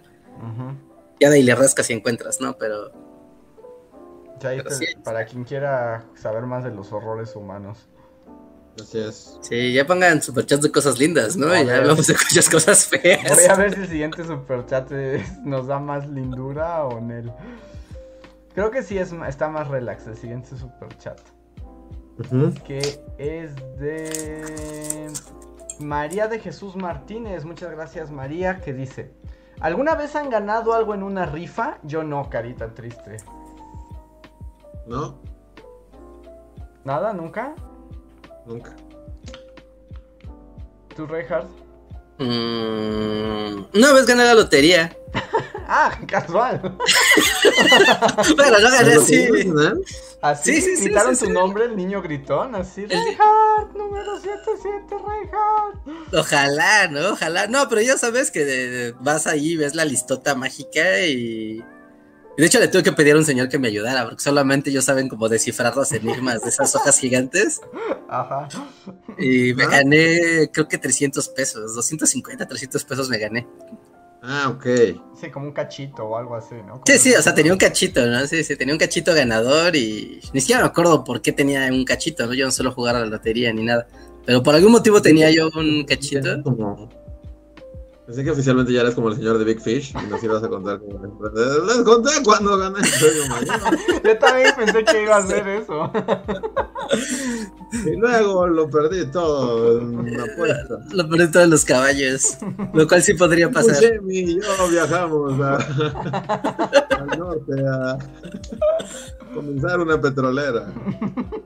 Claro, sí, pero que en la lotería también puedes ganar como, como o sea, pues puedes ganar cualquier cantidad de dinero, ¿300 pesos? Ajá, puedes ganar 100 pesos, 50, 200. Depende del sorteo y depende de. ¿Cuántos hay? Pues sí, ¿no? o sea, ajá, depende de cuántos cachitos tengas y obviamente depende del, del, sorteo de la semana, ¿no? Hay algunos que son de, de, muchísimo dinero, otros no tanto. Y a veces, por ejemplo, te sale de, ah, pues le atinaste. No sé, tienen una manera muy. No, no me hagan explicar la lotería. Que solo los no, tienen... con puro entienden, ¿no? Ajá, que dicen, ah, es que sacaste el número de la terminación final del premio mayor y los dos números anteriores y tu serie cuadra con una ecuación matemática de esta semana. Como, ah, ok. La secuencia Fibonacci en tu cachito, eso implica que tienes tres pesos. Ah, los días del puro. Si conectas todos los números cero de esta hoja y tu número está al centro de este círculo, entonces es que ganaste. Es como, oh, wow. ¿No tienen una app para esto? No, Reja, tienes que descifrar las hojas gigantes.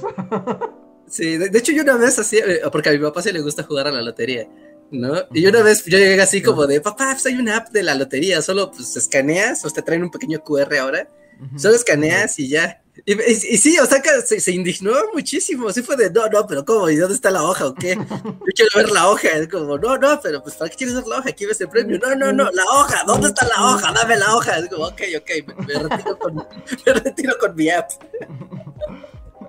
Pues es gran parte del chiste, ¿no? Sí. Y además sí hay muchos sorteos y hay formas, ¿no? Yo me acuerdo que cuando era niño había uno que me llamaba la atención, que era como algo del zodiaco, ¿se acuerdan? Pues el sorteo zodiaco, así se llama, el sorteo zodiaco de la lotería. ¿Todavía existe? Sí, todavía existe. Y ya compras tú, un signo zodiacal y una cifra, creo que son cinco números. Y, hay distintos, ¿no? Porque no todos son el premio mayor.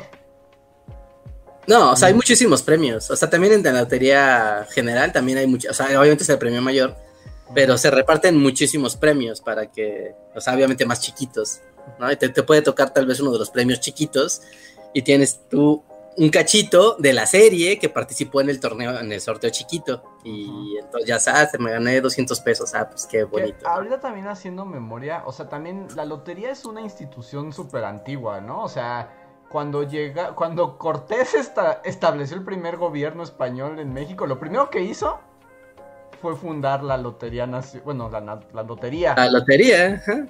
¿Estaba ahí donde está hasta la fecha? ¿En su edificio ese grandote? Creo que sí es ahí. Bueno, por ahí. Wow. Eh, porque además también es una cosa muy española las loterías. Porque además, pues eso sirve para jalar dinero al, a las arcas del gobierno, ¿no?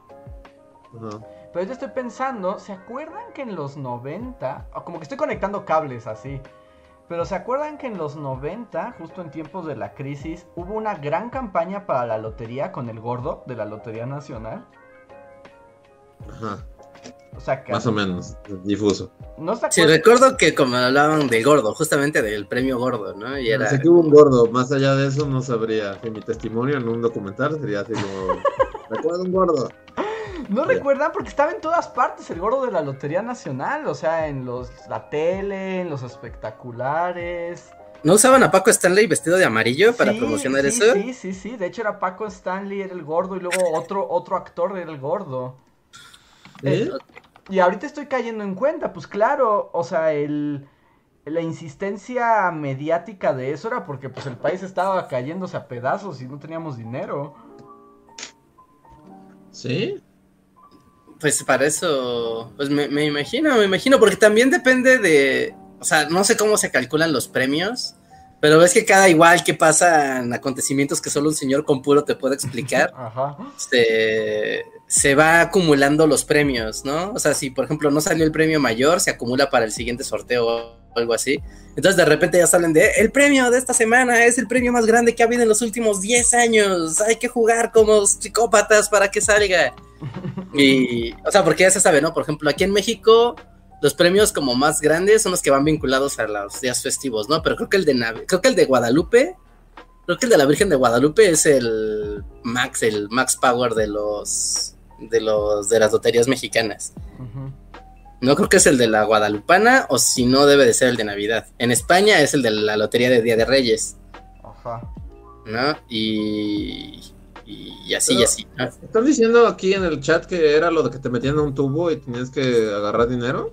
No, no, ese es este el premio de los 64 mil pesos. Sí, pero no, o sea, que literal era como entrabas como, o sea, y era como un torbellino de dinero y lo agarrabas. No, no te hacían preguntas ni nada. Más bien solo. Eso también había en los noventas, o sea, pero no era la lotería. O sea, pero sí había un concurso que era. tengo como un vago recuerdo así de ver gente en un torbellino de dinero tratando de agarrarlo. Pero no, era la Pero no era la lotería. Ahorita estoy, ¿No lotería? Ahorita estoy entrando con mucha angustia con lo del gordo porque puedo recordar todo, hasta había unos hasta los espectaculares solo veías la panza del gordo, ni siquiera le veías la cara. Ajá, solo veías el gordo con su faja. Pero me estoy asustando porque lo estoy poniendo en internet y es como si eso nunca hubiera ocurrido. Tal vez nunca pasó. ¿Lo imaginé todo? Sí, como en Ciudad en Tinieblas. ¿Así? ¿Horrible? No, sí pasó. Y tenía un saco verde, como de lentejuelas. No, pues, pues, es que estás buscando, no sé qué estás buscando. Mira, ponle Lotería Nacional, pégale al gordo. Ah, y te sale luego, luego. Tal vez el pégale al gordo era lo que me faltaba. Sí, que tiene que haber violencia implícita para que funcione la búsqueda. Y ah. luego luego sale la publicidad de. O sea, un, trozo de la publicidad. Si era pégale al gordo. Wow, qué tiempos. Qué tiempos. Ajá. para vivir. A ver, voy al siguiente super chat. Que es de. Yami Mancilla y ella nos dice que el ASMR es genial y nos lo recomienda para dormir, especialmente a Reinhardt, porque hay un ASMR temático de videojuegos y es genial. Ok, lo voy a intentar, no, no estoy seguro de que me guste, pero lo voy a intentar. Ok. Según yo, fetichizaste algo que no está fetichizado en el, mundo. Sí, tiene una connotación incorrecta. Según yo, pero no sé, tal vez. A ver, siguiente super chat es de Pez Beta. Muchas gracias, Pez. Dice: Hola, Bulis. ¿Se enteraron de la polémica de la campaña del Día de las Madres de Food? Yo más bien les iba a preguntar porque yo escuché, o sea, como que vi gente que se estaba burlando de algo que había hecho Food, pero por más que busqué, no encontré qué hizo Food. No, yo no sé. No, no, tampoco, no. Internet y yo y estemos, estamos fuera de frecuencia. ¿Alguien nos puede contar el chisme? Si nos cuentan el chisme en el chat normal, lo leemos. Pero muchas gracias. me da flojera buscarlo. voy a poner aquí Food 10 de mayo y lo que salga. Y si no es, pues ya. Mm, no, en noticias. Mm. Como lo que entendí por los comentarios de terceros, es como que hicieron una especie de acróstico felicitando a las Días de las Madres, pero si lo leías era una grosería, creo. Pero no, no sé bien qué pasó. Ok. Dice eh, que dice, mamá, tu trabajo te alejó de hoy. Felices de mayo. ¿Cómo? ¿Tu trabajo qué? Que te oíste robot, Reinhardt, no se escuchó. Ah, si es un póster que dice, mamá, tu trabajo te alejó de mí hoy. Y si juntas el acróstico, dice mamá, te amo. Ajá. Eres como el logro de mi peli favorita. Eres mi peli favorita. No, no entiendo, ya, se es Ah, ya, es que como que jugaron con las palabras, con las, con las, pues sí, con la redacción. Y entonces como que tiene, como que las frases tienen doble, como doble connotación, una negativa y una positiva, ¿no? Por ejemplo, uno el que dice, mamá, tu trabajo te alejó de mí hoy, ¿no? Y es como de, ah, pero si nada más subraya ciertas letras, dice, mamá, te amo, ¿no? Otro dice, mamá, eres como el logro de mi peli favorita, ¿no? Y es como de, oh, no, pero si subraya ciertas letras, dice, mami, eres mi favorita. y Mm. no sé, supongo que hay que quejarse de cosas en estos tiempos, porque pues, alguien tiene que ser sacrificado cada festividad. Yo hoy me enteré que López Dóriga salió del aire, así que ya no confíen en que tenga así mi, dedo en el pulso de la realidad. No, no he estado así, eh, persiguiendo. eso no sirve de ejemplo para ver lo, lo cuánto me he alejado así de. Lo de López sí me sorprendió, ¿eh? Sinceramente me encuentro así. ¿En shock? Sí, en shock. No, no creí que pensaras que seguía en la tele. Pero al menos sigue siendo invitado en su programa. Somos un montón de viejos chochos hablando. Ese ya no. existe, ese programa. ¿No? Ahora existe otro que se llama. Va después de las noticias, que se llama. En punto, no, en punto se llama el noticiero, ¿no? Es... No, ya no hay viejos chochos, gritamos a la cámara. ¿No? Qué bueno. Pero sí, tienen su mesa de. Son como los dinosaurios, así los van a clonar en un parque temático. y vas a pasar en un carrito a ver así como opinando de la realidad. Mario Marino, sí. Mario Marino. Lo alimentan con una cabra. Estaría chido, porque sí hay unos que legítimamente tendrían que clonar, ¿no? Estoy pensando como Jacobo Saludowski. sí, sí, sí. sí, sí, sí. A ver.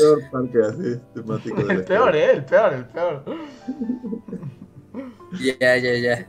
Ah, miren, pues de hecho, esto de food, o sea, es como lo que decíamos al principio del, del podcast, de la parte de cómo el Día de las Madres, como que al mismo tiempo legitima discursos del, del, del horror, de los horrores hacia las mujeres porque al parecer estalló la campaña en Twitter, eh, pues reclamando, porque decían que era incorrecto que Food capitalizara eh, las exigencias que se les hacen a las mujeres, que son derivadas de una violencia estructural hacia ellas, como, o sea, como lucrar con el hecho del, mensaje de mamá, eh, mamá, tu trabajo me alejó de mí hoy. es como de, pues no está bien que lucren con eso, porque muchas mujeres sienten mucha culpa y dolor de dejar a sus hijos en su casa solos o encargados porque tienen que ir a trabajar y no está bien que, pues, haga una campaña publicitaria basándose en una situación real que en realidad causa mucho dolor.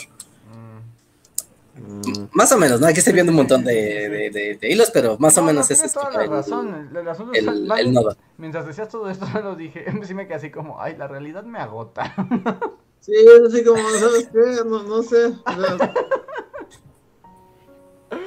No, como. Sí, sí, bueno, yo, no voy a decir nada. Era así como, en este momento, así como uno de mis personajes intensamente oprimió un botón. ¡Ya cállate! no, amigos, nacieron en el tiempo espacio equivocado. sí, no, es como, ok, ya, lo, ok a lo que digas. ¿Puedo irme a dormir? No, no. No. es demasiado. No, no, no, o sea, sí lo entiendo y, y, esto, o sea, como me doy por enterado, pero eh, me agota mucho.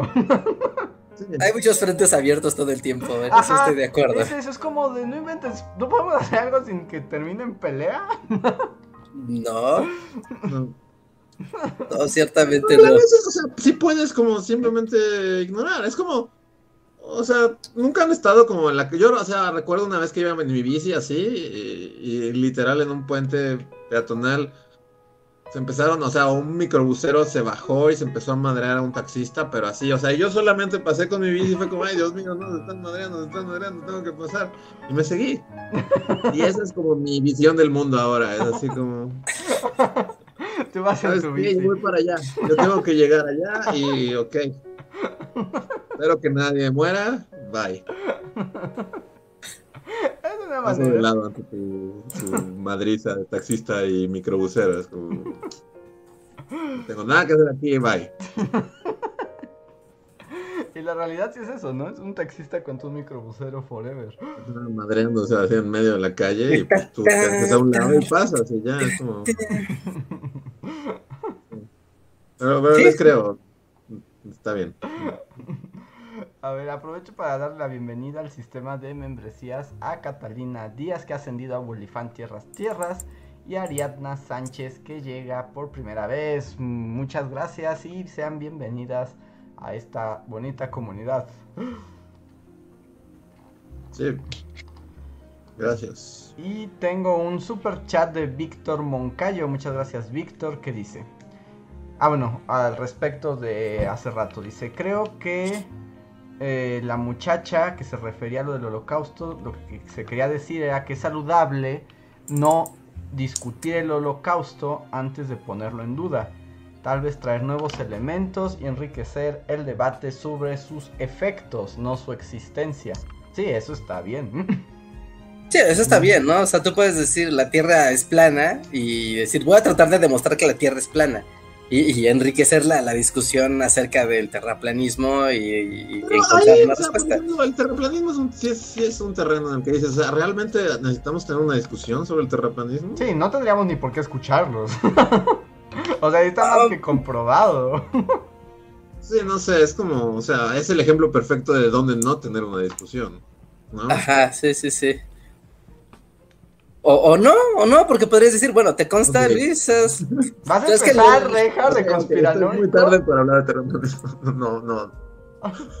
Vas a subir Si en- punto es no, no deberíamos de discutirlo porque la Tierra no es plana, pero precisamente siento que, que, que el o no es lo que es así como volvemos a lo mismo, es como esto es, esto es agotador. Pensar que la Tierra es plana, adelante, voy en mi bici y me voy a hacer un lado y voy a seguir. Si quieres, tú puedes subir a tu cohete y explotar tratando de ver la Tierra es plana desde el aire. sí, pero está bien, hay que discutir todo, supongo. Sí, sí, sí, ese problema de estar en, en Twitter donde todos los pájaros gritan al mismo tiempo. Sí, sí, sí. Es agotador. A Sí, es agotador. Dice eh, Víctor Moncayo. Gracias, Víctor. Dice, sí, Andrés. Pero no sé de qué. Y luego dice, y Raúl Velasco aún sale los domingos. Así como, no, quiero pensar que Luis sí sabe de la muerte de Raúl Velasco. Sí, no, es otro que podrían clonar en Parque, parque Televisa. no me es el peor parque del mundo. Puede ser así. Ah, Parque Televisa. Está Raúl Velasco. Presentándolo, En el campo, presentando. en estado salvaje, presentando artistas. Destruyendo y haciendo carreras en el Acapulco Fest. No lo perturbes, puede ser muy iracundo. Ay, pues gente, estamos llegando al final del podcast. Si quieren poner sus encore, adelante, porque estamos en la recta final. Voy a leer los últimos que tenemos aquí formados. Kampf Himmel, muchas gracias. Kampf nos dice: Bullies, ¿hasta qué punto es bueno o malo alejarse de las redes sociales y no tener televisión abierta? ni escuchar el radio. Cada vez me siento más en una burbuja, pero al mismo tiempo me siento feliz y pleno de no saber del mundo. Ah, pues yo diría que full, ¿no? Pues O sea, yo, yo no lo hago, pero mi- el ideal así sería como full eh, apagar todo. Pues yo un poco me sumo a lo que decíamos el podcast pasado, que por cierto falta la sección que a nadie le gusta. Este, Ah, es verdad. pero, pues eso, es como, está bien estar informado y todo lo que habíamos dicho, pero también a veces es muy abrumador y si te sientes mal y eso, puedes dejar de saberlo. Sí, porque al final de cuentas, no. O sea, lo, lo cierto es que no ingiere. O sea, o va a ingerir de todas formas, sepas o no, ¿no? Es como. más bien tú no ingieres en la realidad, en el así de no por saber así la situación del país vas a tomar las armas y, y ser Jean Valjean y dirigir la revolución.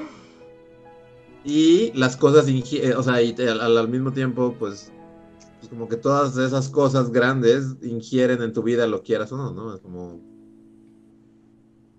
O sea, pues la realidad está ahí, ¿no? O sea, finalmente no puedes escapar de ella. Lo que puedes escapar es del ruido que genera. Ajá, y qué tanto puedes también dependiendo tu posición. También estoy pensando en eso, ¿no? No sé si Kampf Himmel sea embajador de Dinamarca. Ah, es así como, entonces no debes alejarte de la realidad. Pero. Ajá.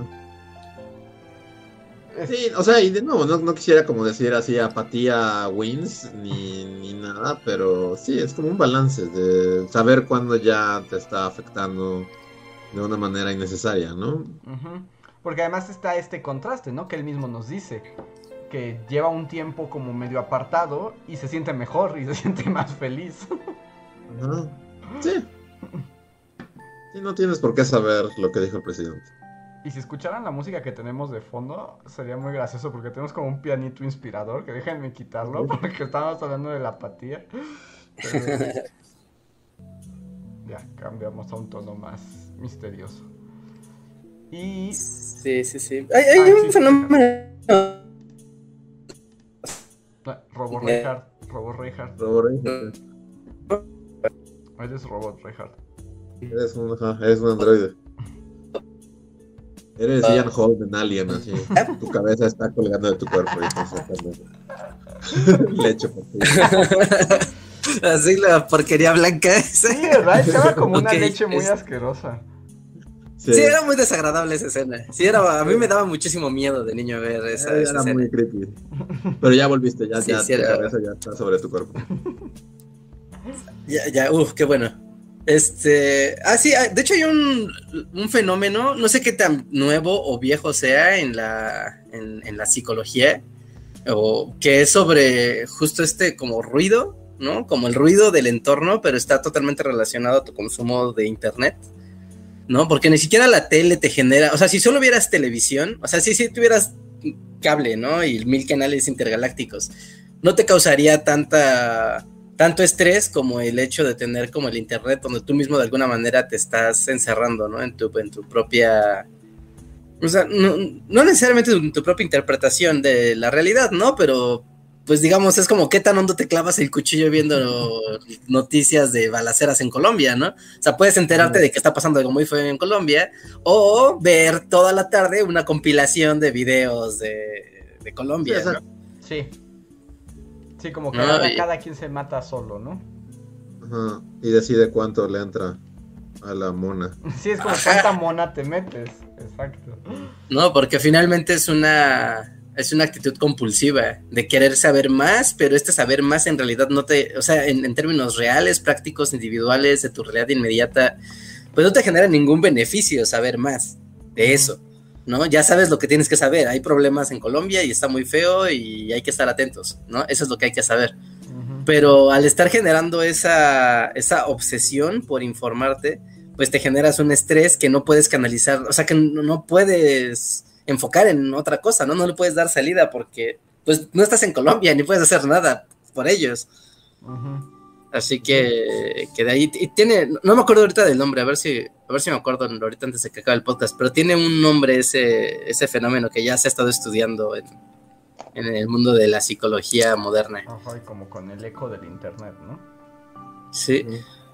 A ver, mientras voy con el último super chat que tenemos de Slim Ortiz, que nos pone a usar nuestros poderes de memoria. A ver, Slim dice, ¿Cuál es su comercial sentimental que más aman o odian? Como un comercial como muy comercial que te venda algo, pero sea muy sentimentaloide. Y él agrega. Yo vi, dice, yo vi uno super padre LGBT de Doritos y un señor tratando de hacer sentir aceptado a su hijo. Es muy lindo. Luego recuerdo que te venden diabetes. Estoy seguro que he visto alguno, ahí sí, pero es que soy muy malo. Ahí sí, como, y como que me bloqueo, no sé, a ver. Es que cuando te hacen la pregunta directa es difícil, ¿no? Pues así en, intensamente, Yo cuando algo pasa, mi cerebro lo compensa sacando una canción de Bimbo. Muy vieja. Era como camiones de bimbo, así como yendo a zonas súper remotas. Este es mi país y este es mi este gente, gente buena que trabaja, que lucha y que siente. Pues, Pero tú sabes algún comercial memorable que es muy cursi, ¿no? Y ese es muy cursi y es memorable, no sé si cumple. Inicialmente todas las personas de menos de 28 años dijeron, ¿qué chingados? Oficialmente somos nuestra mamá, así de... Recitan los polivoces.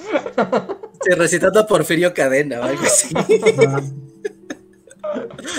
Aún hay más, decía el señor. Sentábamos alrededor de la radio y escuchamos. nos vigila.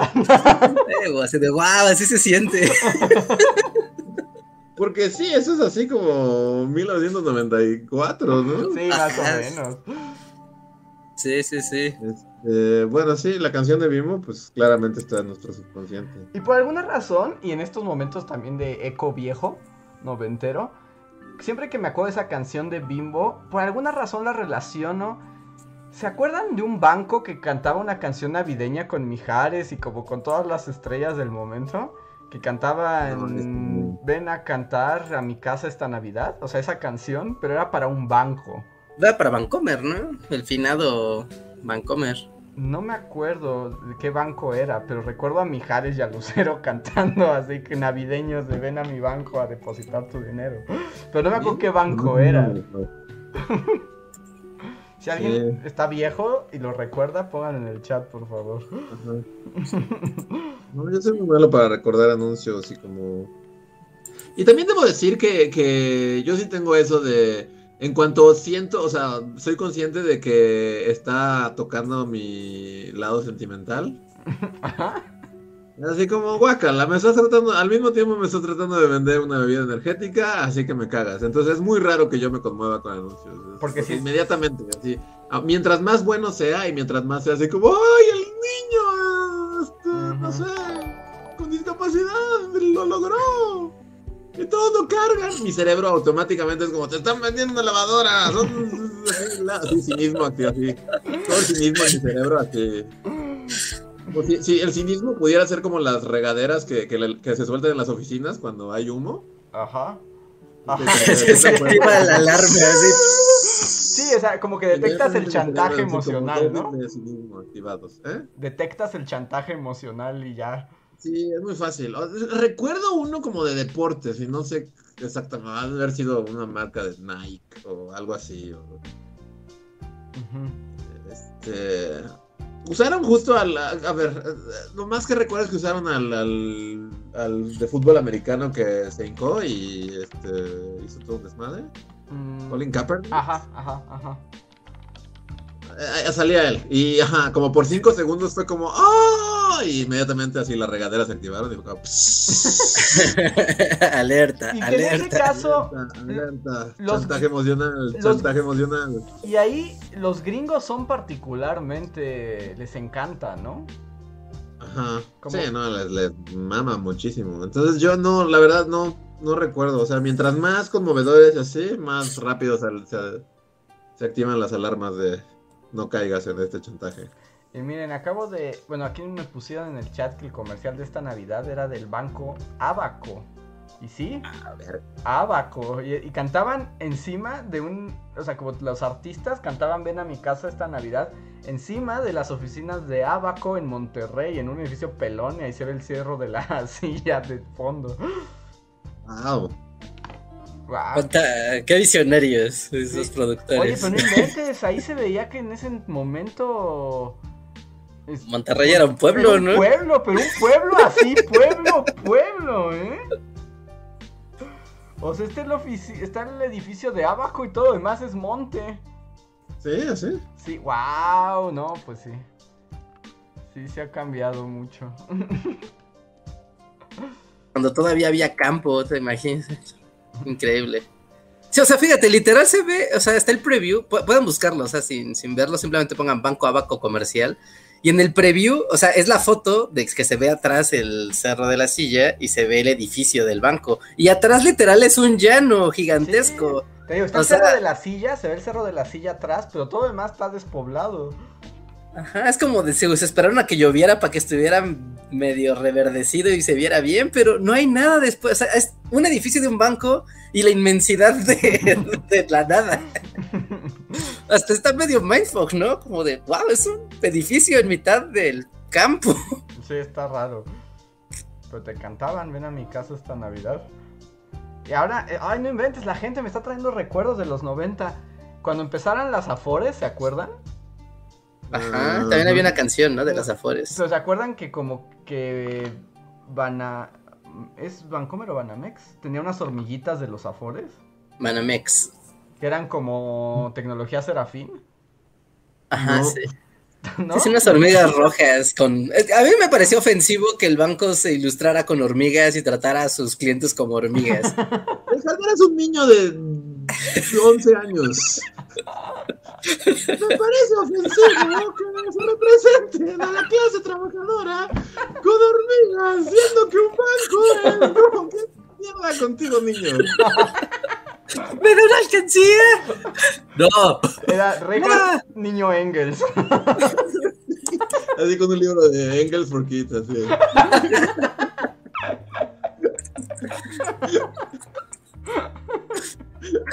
No, ustedes no pensaron eso.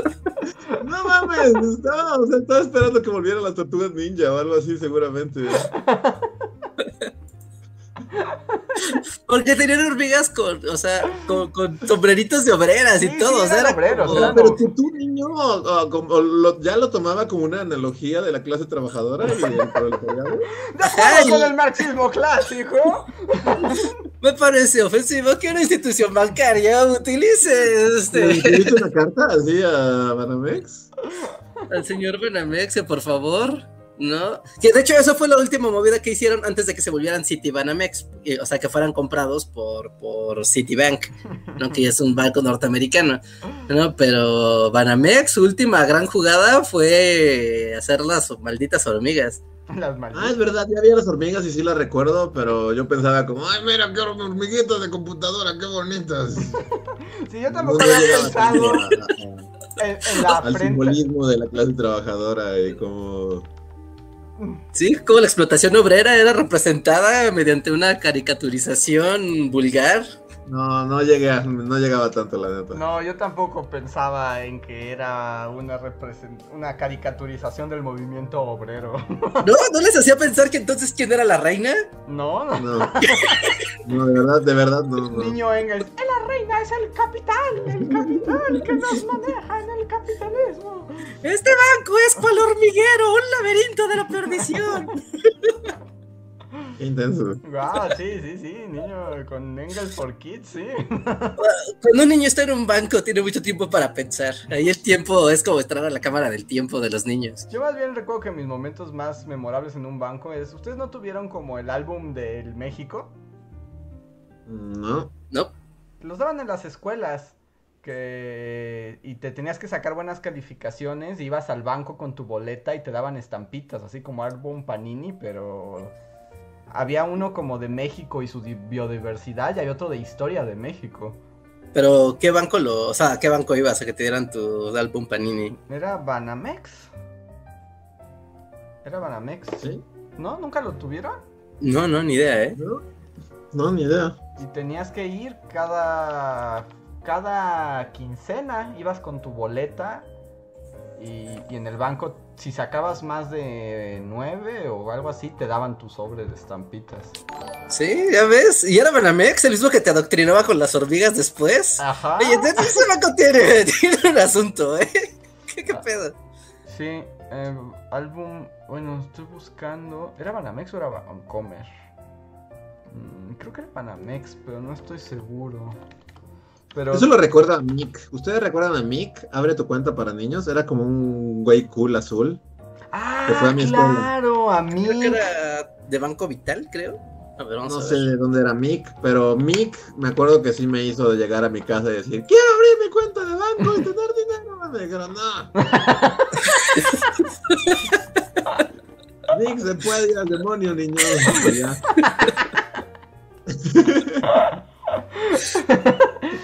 Un gran consejo. El mejor consejo. Pero no me aparece en internet, ¿cómo se llamaba? Es que se llamaba Mick, pero no, más allá de eso no, no tengo idea. Sí, que era azul con lentes negros, ¿no?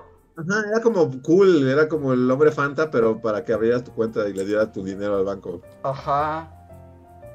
Cuenta. ¿Banco Vital? ¿Estás seguro que era Vital, Richard? No, no, no estoy seguro que fuera Vital, pero Vital tenía. Eh, ajá, es como un recuerdo injertado que creo que nunca llegaremos a él. No, sí, sí existía, sí existía. A ver si alguien en el chat recuerda su nombre. Puede decir si tuvo cuenta Mick y si sí, de qué banco era. No, ¿por qué no me sale? ah, aquí está, ya lo encontré. Era Banamex. ¿Mick Banamex? Sí, aquí está. Y era, sí, ahí es una cosa azul con lentes oscuros y súper musculoso. Y también viene del reino Serafín. Lo ves y es como súper malvado, ¿no? Porque sí está diseñado así como, niño, dame tu dinero. Sí, sí está bien malvado. Eh. No tendrás nada a cambio de mí. Pero tu, tu, tarjeta de crédito va a tener a Mick. Mira, tengo lentes negros, soy cool. Dame dinero para mis esteroides, niño. Ahora vete.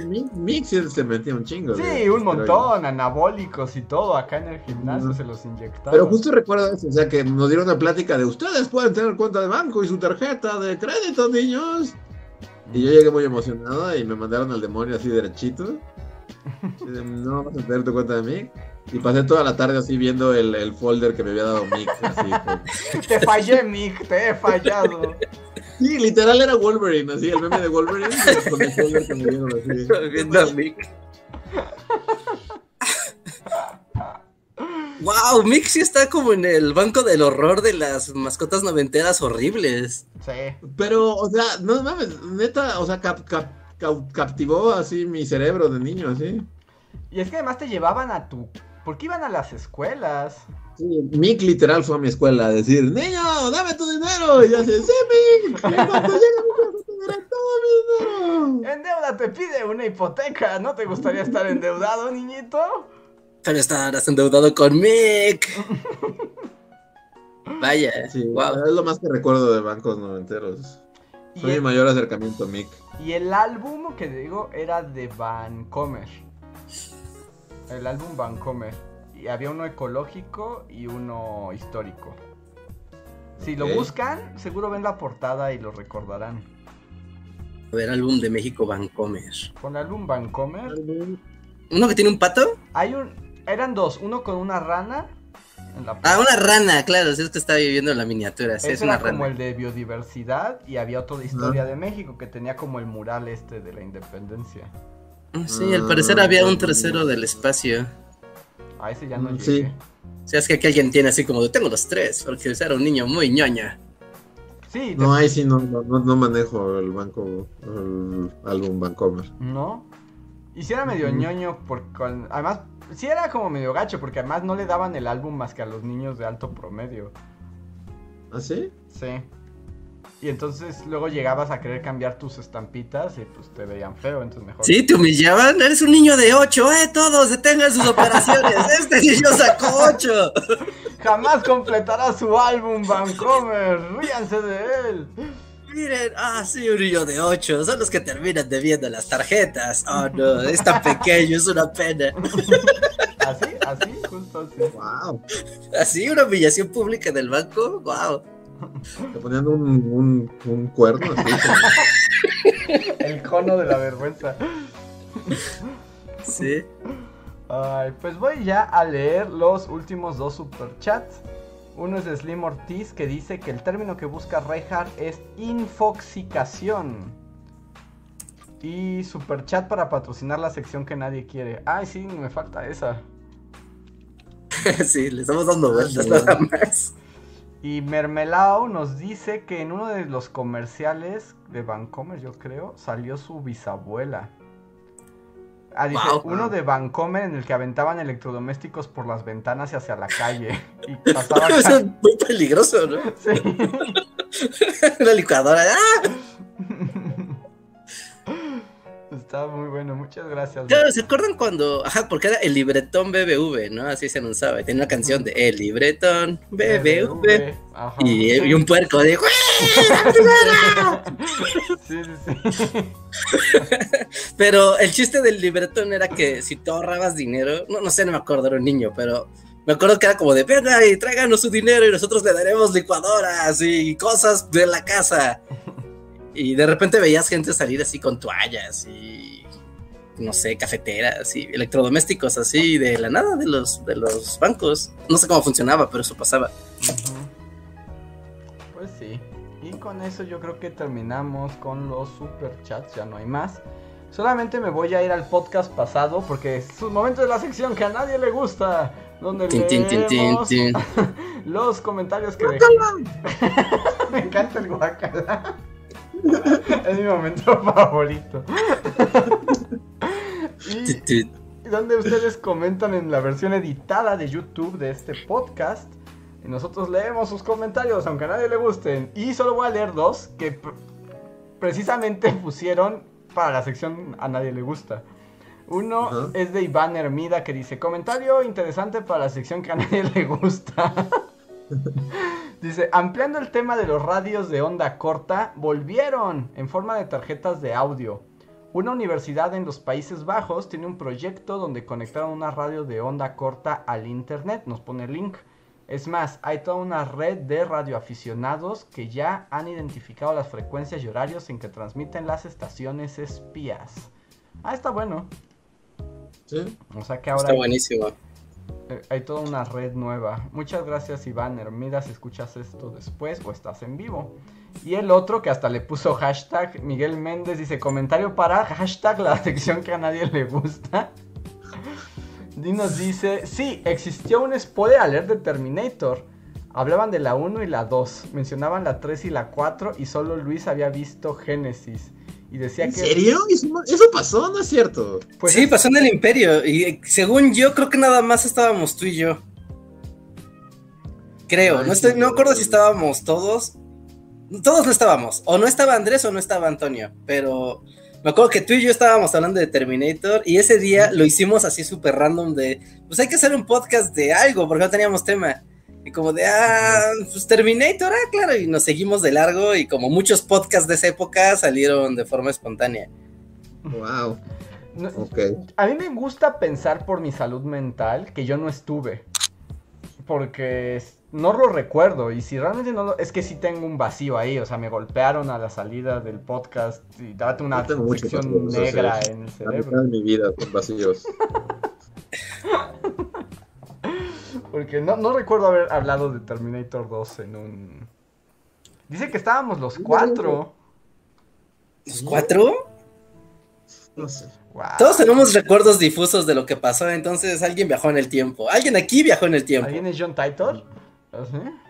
Sí, sí, sí. Alguien aquí tiene o viene de una realidad paralela donde pasó de manera diferente y, tiene sentido. Está muy raro, puede ser que todos tengamos una versión diferente. Porque no lo recuerdo, ¿eh? Pero, pero pues debe existir, debe estar ahí. Y bueno, pues con eso creo que sí. Ahora sí llegamos al final del podcast de hoy. Muchas gracias a todos los que nos han acompañado como cada semana a escuchar esta conversación random y divertida. Espero la hayan pasado bien. Tenemos video nuevo. Stalin muy malvado. La hambruna en la Unión Soviética. Pasen a verlos, compártanlo y coméntenlo. Y Reinhardt, ¿qué más hay que decir? Es que estoy leyendo aquí el chat y creo que hay gente que, que no se leyó su super chat, pero ya les estoy pidiendo que lo pongan si es que se saltó algo. Este, ¿qué más? ¿Qué más? ¿Qué más? ¿Qué más hay? Mm. Ay, pues el video de la semana. Aprovechen, eh, vean el, el véanse de, una vez todo el la playlist de Revolución Rusa. Está padre. De hecho, me sorprende lo bien que envejecieron esos videos. El bloque de Revolución Rusa, o sea, lo aventé para repasar dije, a ver, pues para qué estudio si Bully ya tiene un video de esto. Ajá. ¿No? Y me puse a repasar un poco con los videos viejos y qué bien funcionan, ¿eh? Para el internet actual, el bloque de Revolución Rusa funciona muy, muy, muy padre. Así que aprovechen con el video de esta semana y dense una vuelta por toda la playlist de lo que hemos hecho del tema. La verdad, se la van a pasar súper, súper bien. Y es una época donde, wow, que cuando todavía hacíamos como muchísimos sketches para todo y era como muy chistoso estar haciendo como bromas con todo todo el tiempo. Muy padre, se la van a pasar genial. Y. y, y, y, y ya. Mm, ya, no es que sea, perdón, estoy leyendo el chat. Y pues ya, fuera de eso no tenemos como ninguna noticia en particular esta semana, así que pues los vemos en la siguiente emisión del podcast el día jueves. estén, estén, atentos y estén atentos a la información del mundo. Hay muchas noticias importantes oh, no. para que solo los vean rápido. O no. o tal vez no. Ustedes decidan. Y recuerden que si son miembros de Bully Podcast, quédense que ahorita tenemos un post cotorreo donde solo ustedes pueden participar. Llegó un encore de Camp Himmel, pero aún no escribe nada. Camp, ponnos tu eh, mensaje para que lo podamos leer antes de despedirnos. Y pues ya. y pues sí, ya eh, no olviden que eh, si nos están escuchando desde Spotify, desde iTunes, desde iBox, desde Google Podcast y demás, recuerden que la interacción y el live es aquí en el canal de Bully Podcast en YouTube. Así que si quieren participar, quieren que los leamos en la sección que a nadie le gusta, quieren dejar sus likes y así, recuerden que aquí en el canal de Bully Podcast es la, la sede central, ¿no? De donde está saliendo todo este contenido. Así que pasen y visítenos también aquí.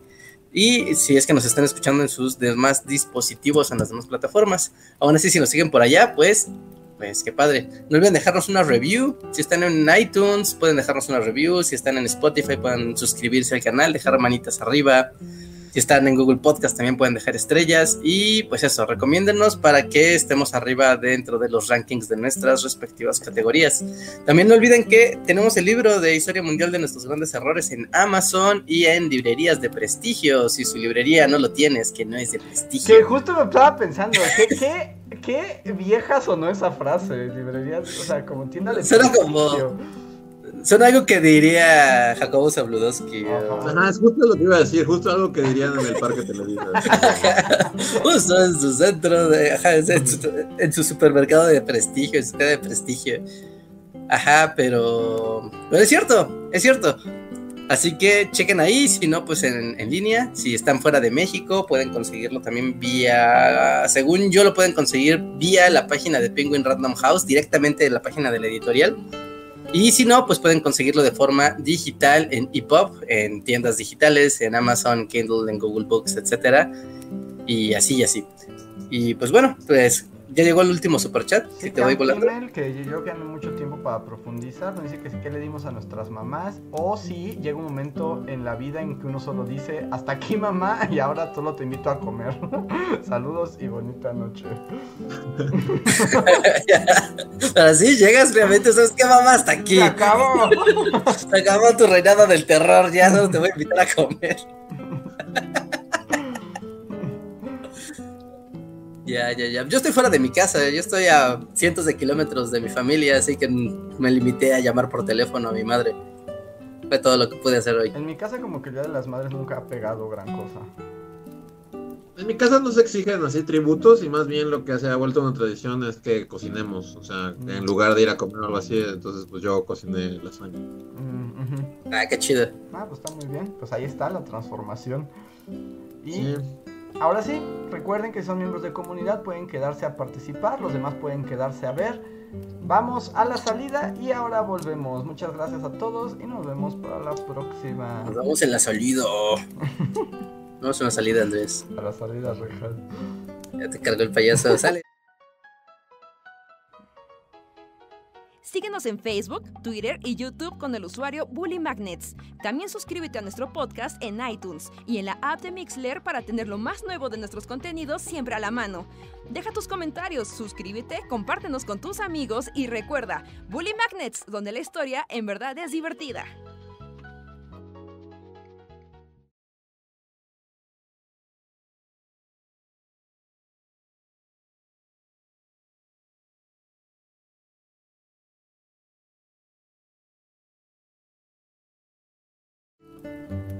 Ya volvimos. Al post, a los minutos de poscotorreo. Cuenten. No la cámara porque ya estaba muriendo mi pila. Sí, no te preocupes. Este. Y nada más. Manifiéstense, gente. Miembros de comunidad de Bully Podcast. Salúdenos para ver con quiénes contamos. Quiénes están por acá. Están Rana Verde Azul, Catalina Díaz. Y Shadow también nos acompaña. Y. Y Javan GGG.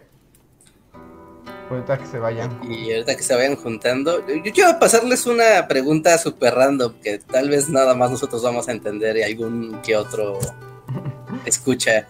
Pero ¿se acuerdan? ¿Se acuerdan de Predicador? De la novela gráfica del Predicador. Ajá. ¿Se acuerdan del vampiro de Cassidy? Ajá. ¿No es la misma, la, viva imagen del póster de la serie de Luis Miguel? no he visto el póster de la serie de Luis No he visto el póster de la serie de Luis Miguel. Yo lo vi y dije, wow, Predicador va a tener una serie. Y dije, ay, no es Luis Miguel. a ver, estoy entrando para ver las imágenes. ¿Eso está como a contraluz? Está como a contraluz. Sí, es casi, sí, sin duda es Con lentes, es casi el vampiro, ¿no? Sí, es casi el vampiro. Serie casi el vampiro. Pone Luis Miguel, serie 2, para que te salga el del... Ah, ajá. Temporada 2, ajá. Sí, sí se ve como casi, sí, sí, sí, mil veces. Sí, yo lo vi así en la calle y dije, ah, no, me va a hacer una serie de predicadores. Ah, bueno, tiene lentes, pues sí, sí, sí. Sí, como, un peinado, ¿no? El peinado, el contraluz, o sea, creo que hay una portada del, de la novela que, tiene literal a casi de así de lado con un contraluz y los lentes. Y, pues ya es todo. Esa es mi observación. Digo, hasta ahí mi comentario. Hasta, hasta ahí mi observación. Así como noche de stand-up. Con, ¡Ah, bien anotado! que el póster es como Cassidy, ¿eh? ¿eh? Y así como alguien en el público. Sí, pues eso, gracias, hasta luego amigos. Los quiero mucho. el, el, bajo así de.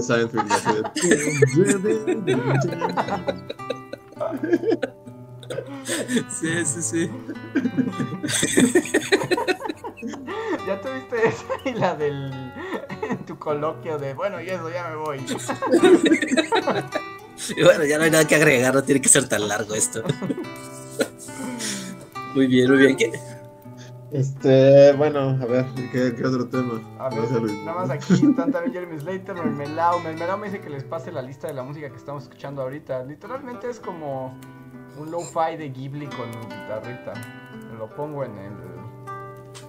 En el chat. Lo pongo en el chat. Este, y nos dicen, Catalina Díaz dice, yo les agradezco que hagan esta dinámica a esta hora porque entonces los puedo ver en vivo. Gracias Catalina, qué bueno que te queda. Sí, qué, qué chido que podamos platicar, saludos.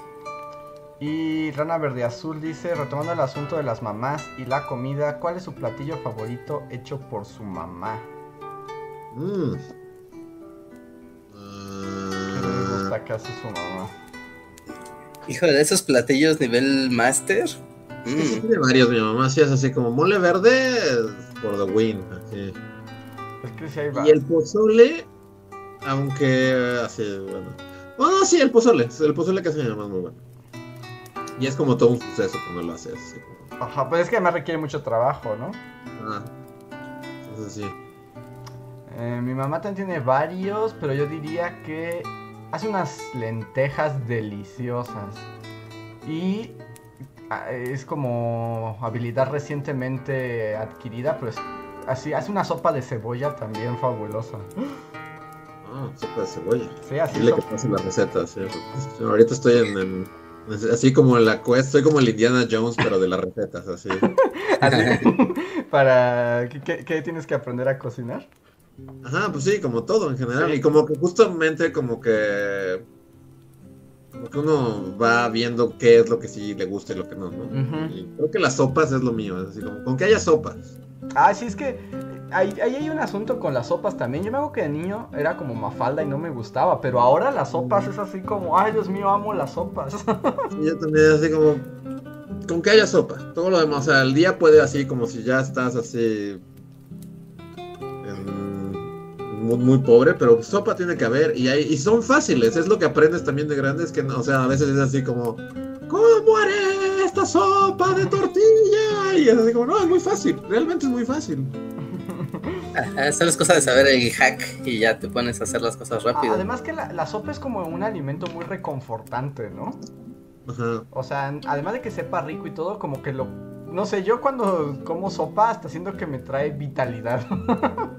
Sí, y, ya como en onda somos ancianos, no tienes como que masticar tanto, pues solo, literal, se los tragas, ¿no? Porque rara, o sea, incluso si hay verduras, pues ya están cocidas, así que... Sí, exacto.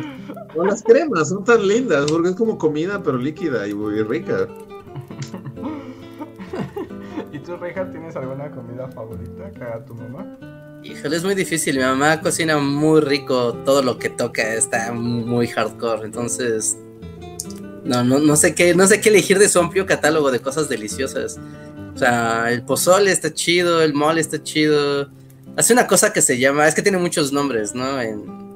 tiene muchos nombres ese platillo, pero se le llama revoltijo. Y es como un guiso de nopales con chile, con chile rojo y camarón, ¿no? Y tortitas de camarón más bien y papas y todo, como va cocido, entonces es como un potaje así delicioso que además tiene camarones. Ah, cosa Necesito sacar los secretos ancestrales de eso. Porque debo decir que, que, justo con mi mamá estoy justo en el proceso de, así literal llegué y le dije así como necesito que compartas tu magia. Ajá.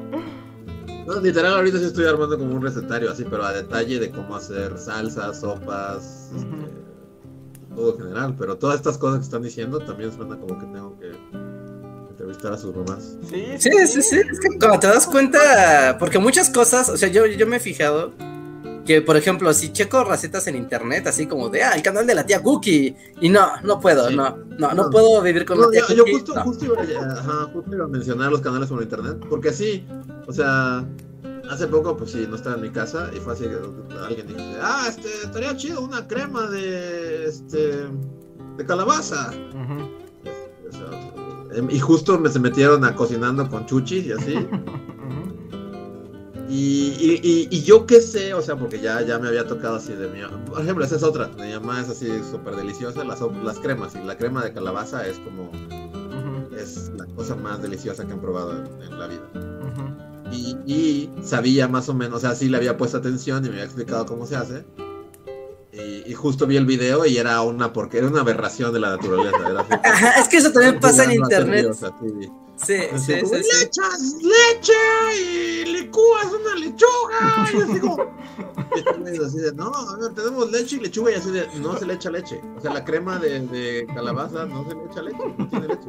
No, pero aquí mira, dice él. Y así como, y, y un pendejo en su video de YouTube. Y entonces le echas queso y unos huevitos y así.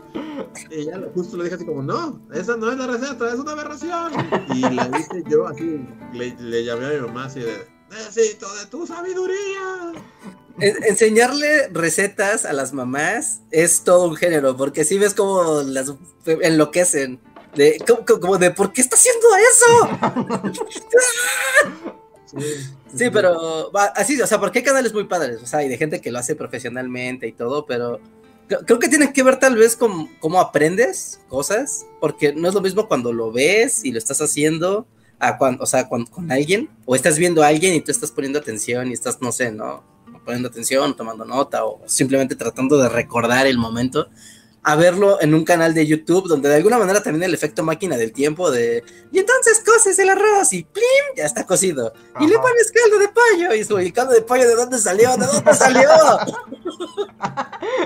así agitas tu celular en busca de respuestas. Dónde está el caldo de pollo señora ajá o sea y, y como que no no funciona muy bien pero también como que llega como que es importante que tú solo como que vas aprendiendo cosas en la cocina, entonces vas empezando como también a experimentar y como deducir a ver qué tendría que hacer para cocer esto, para cortar y cocinar esto, o freír esto, o me conviene cocerlo o freírlo.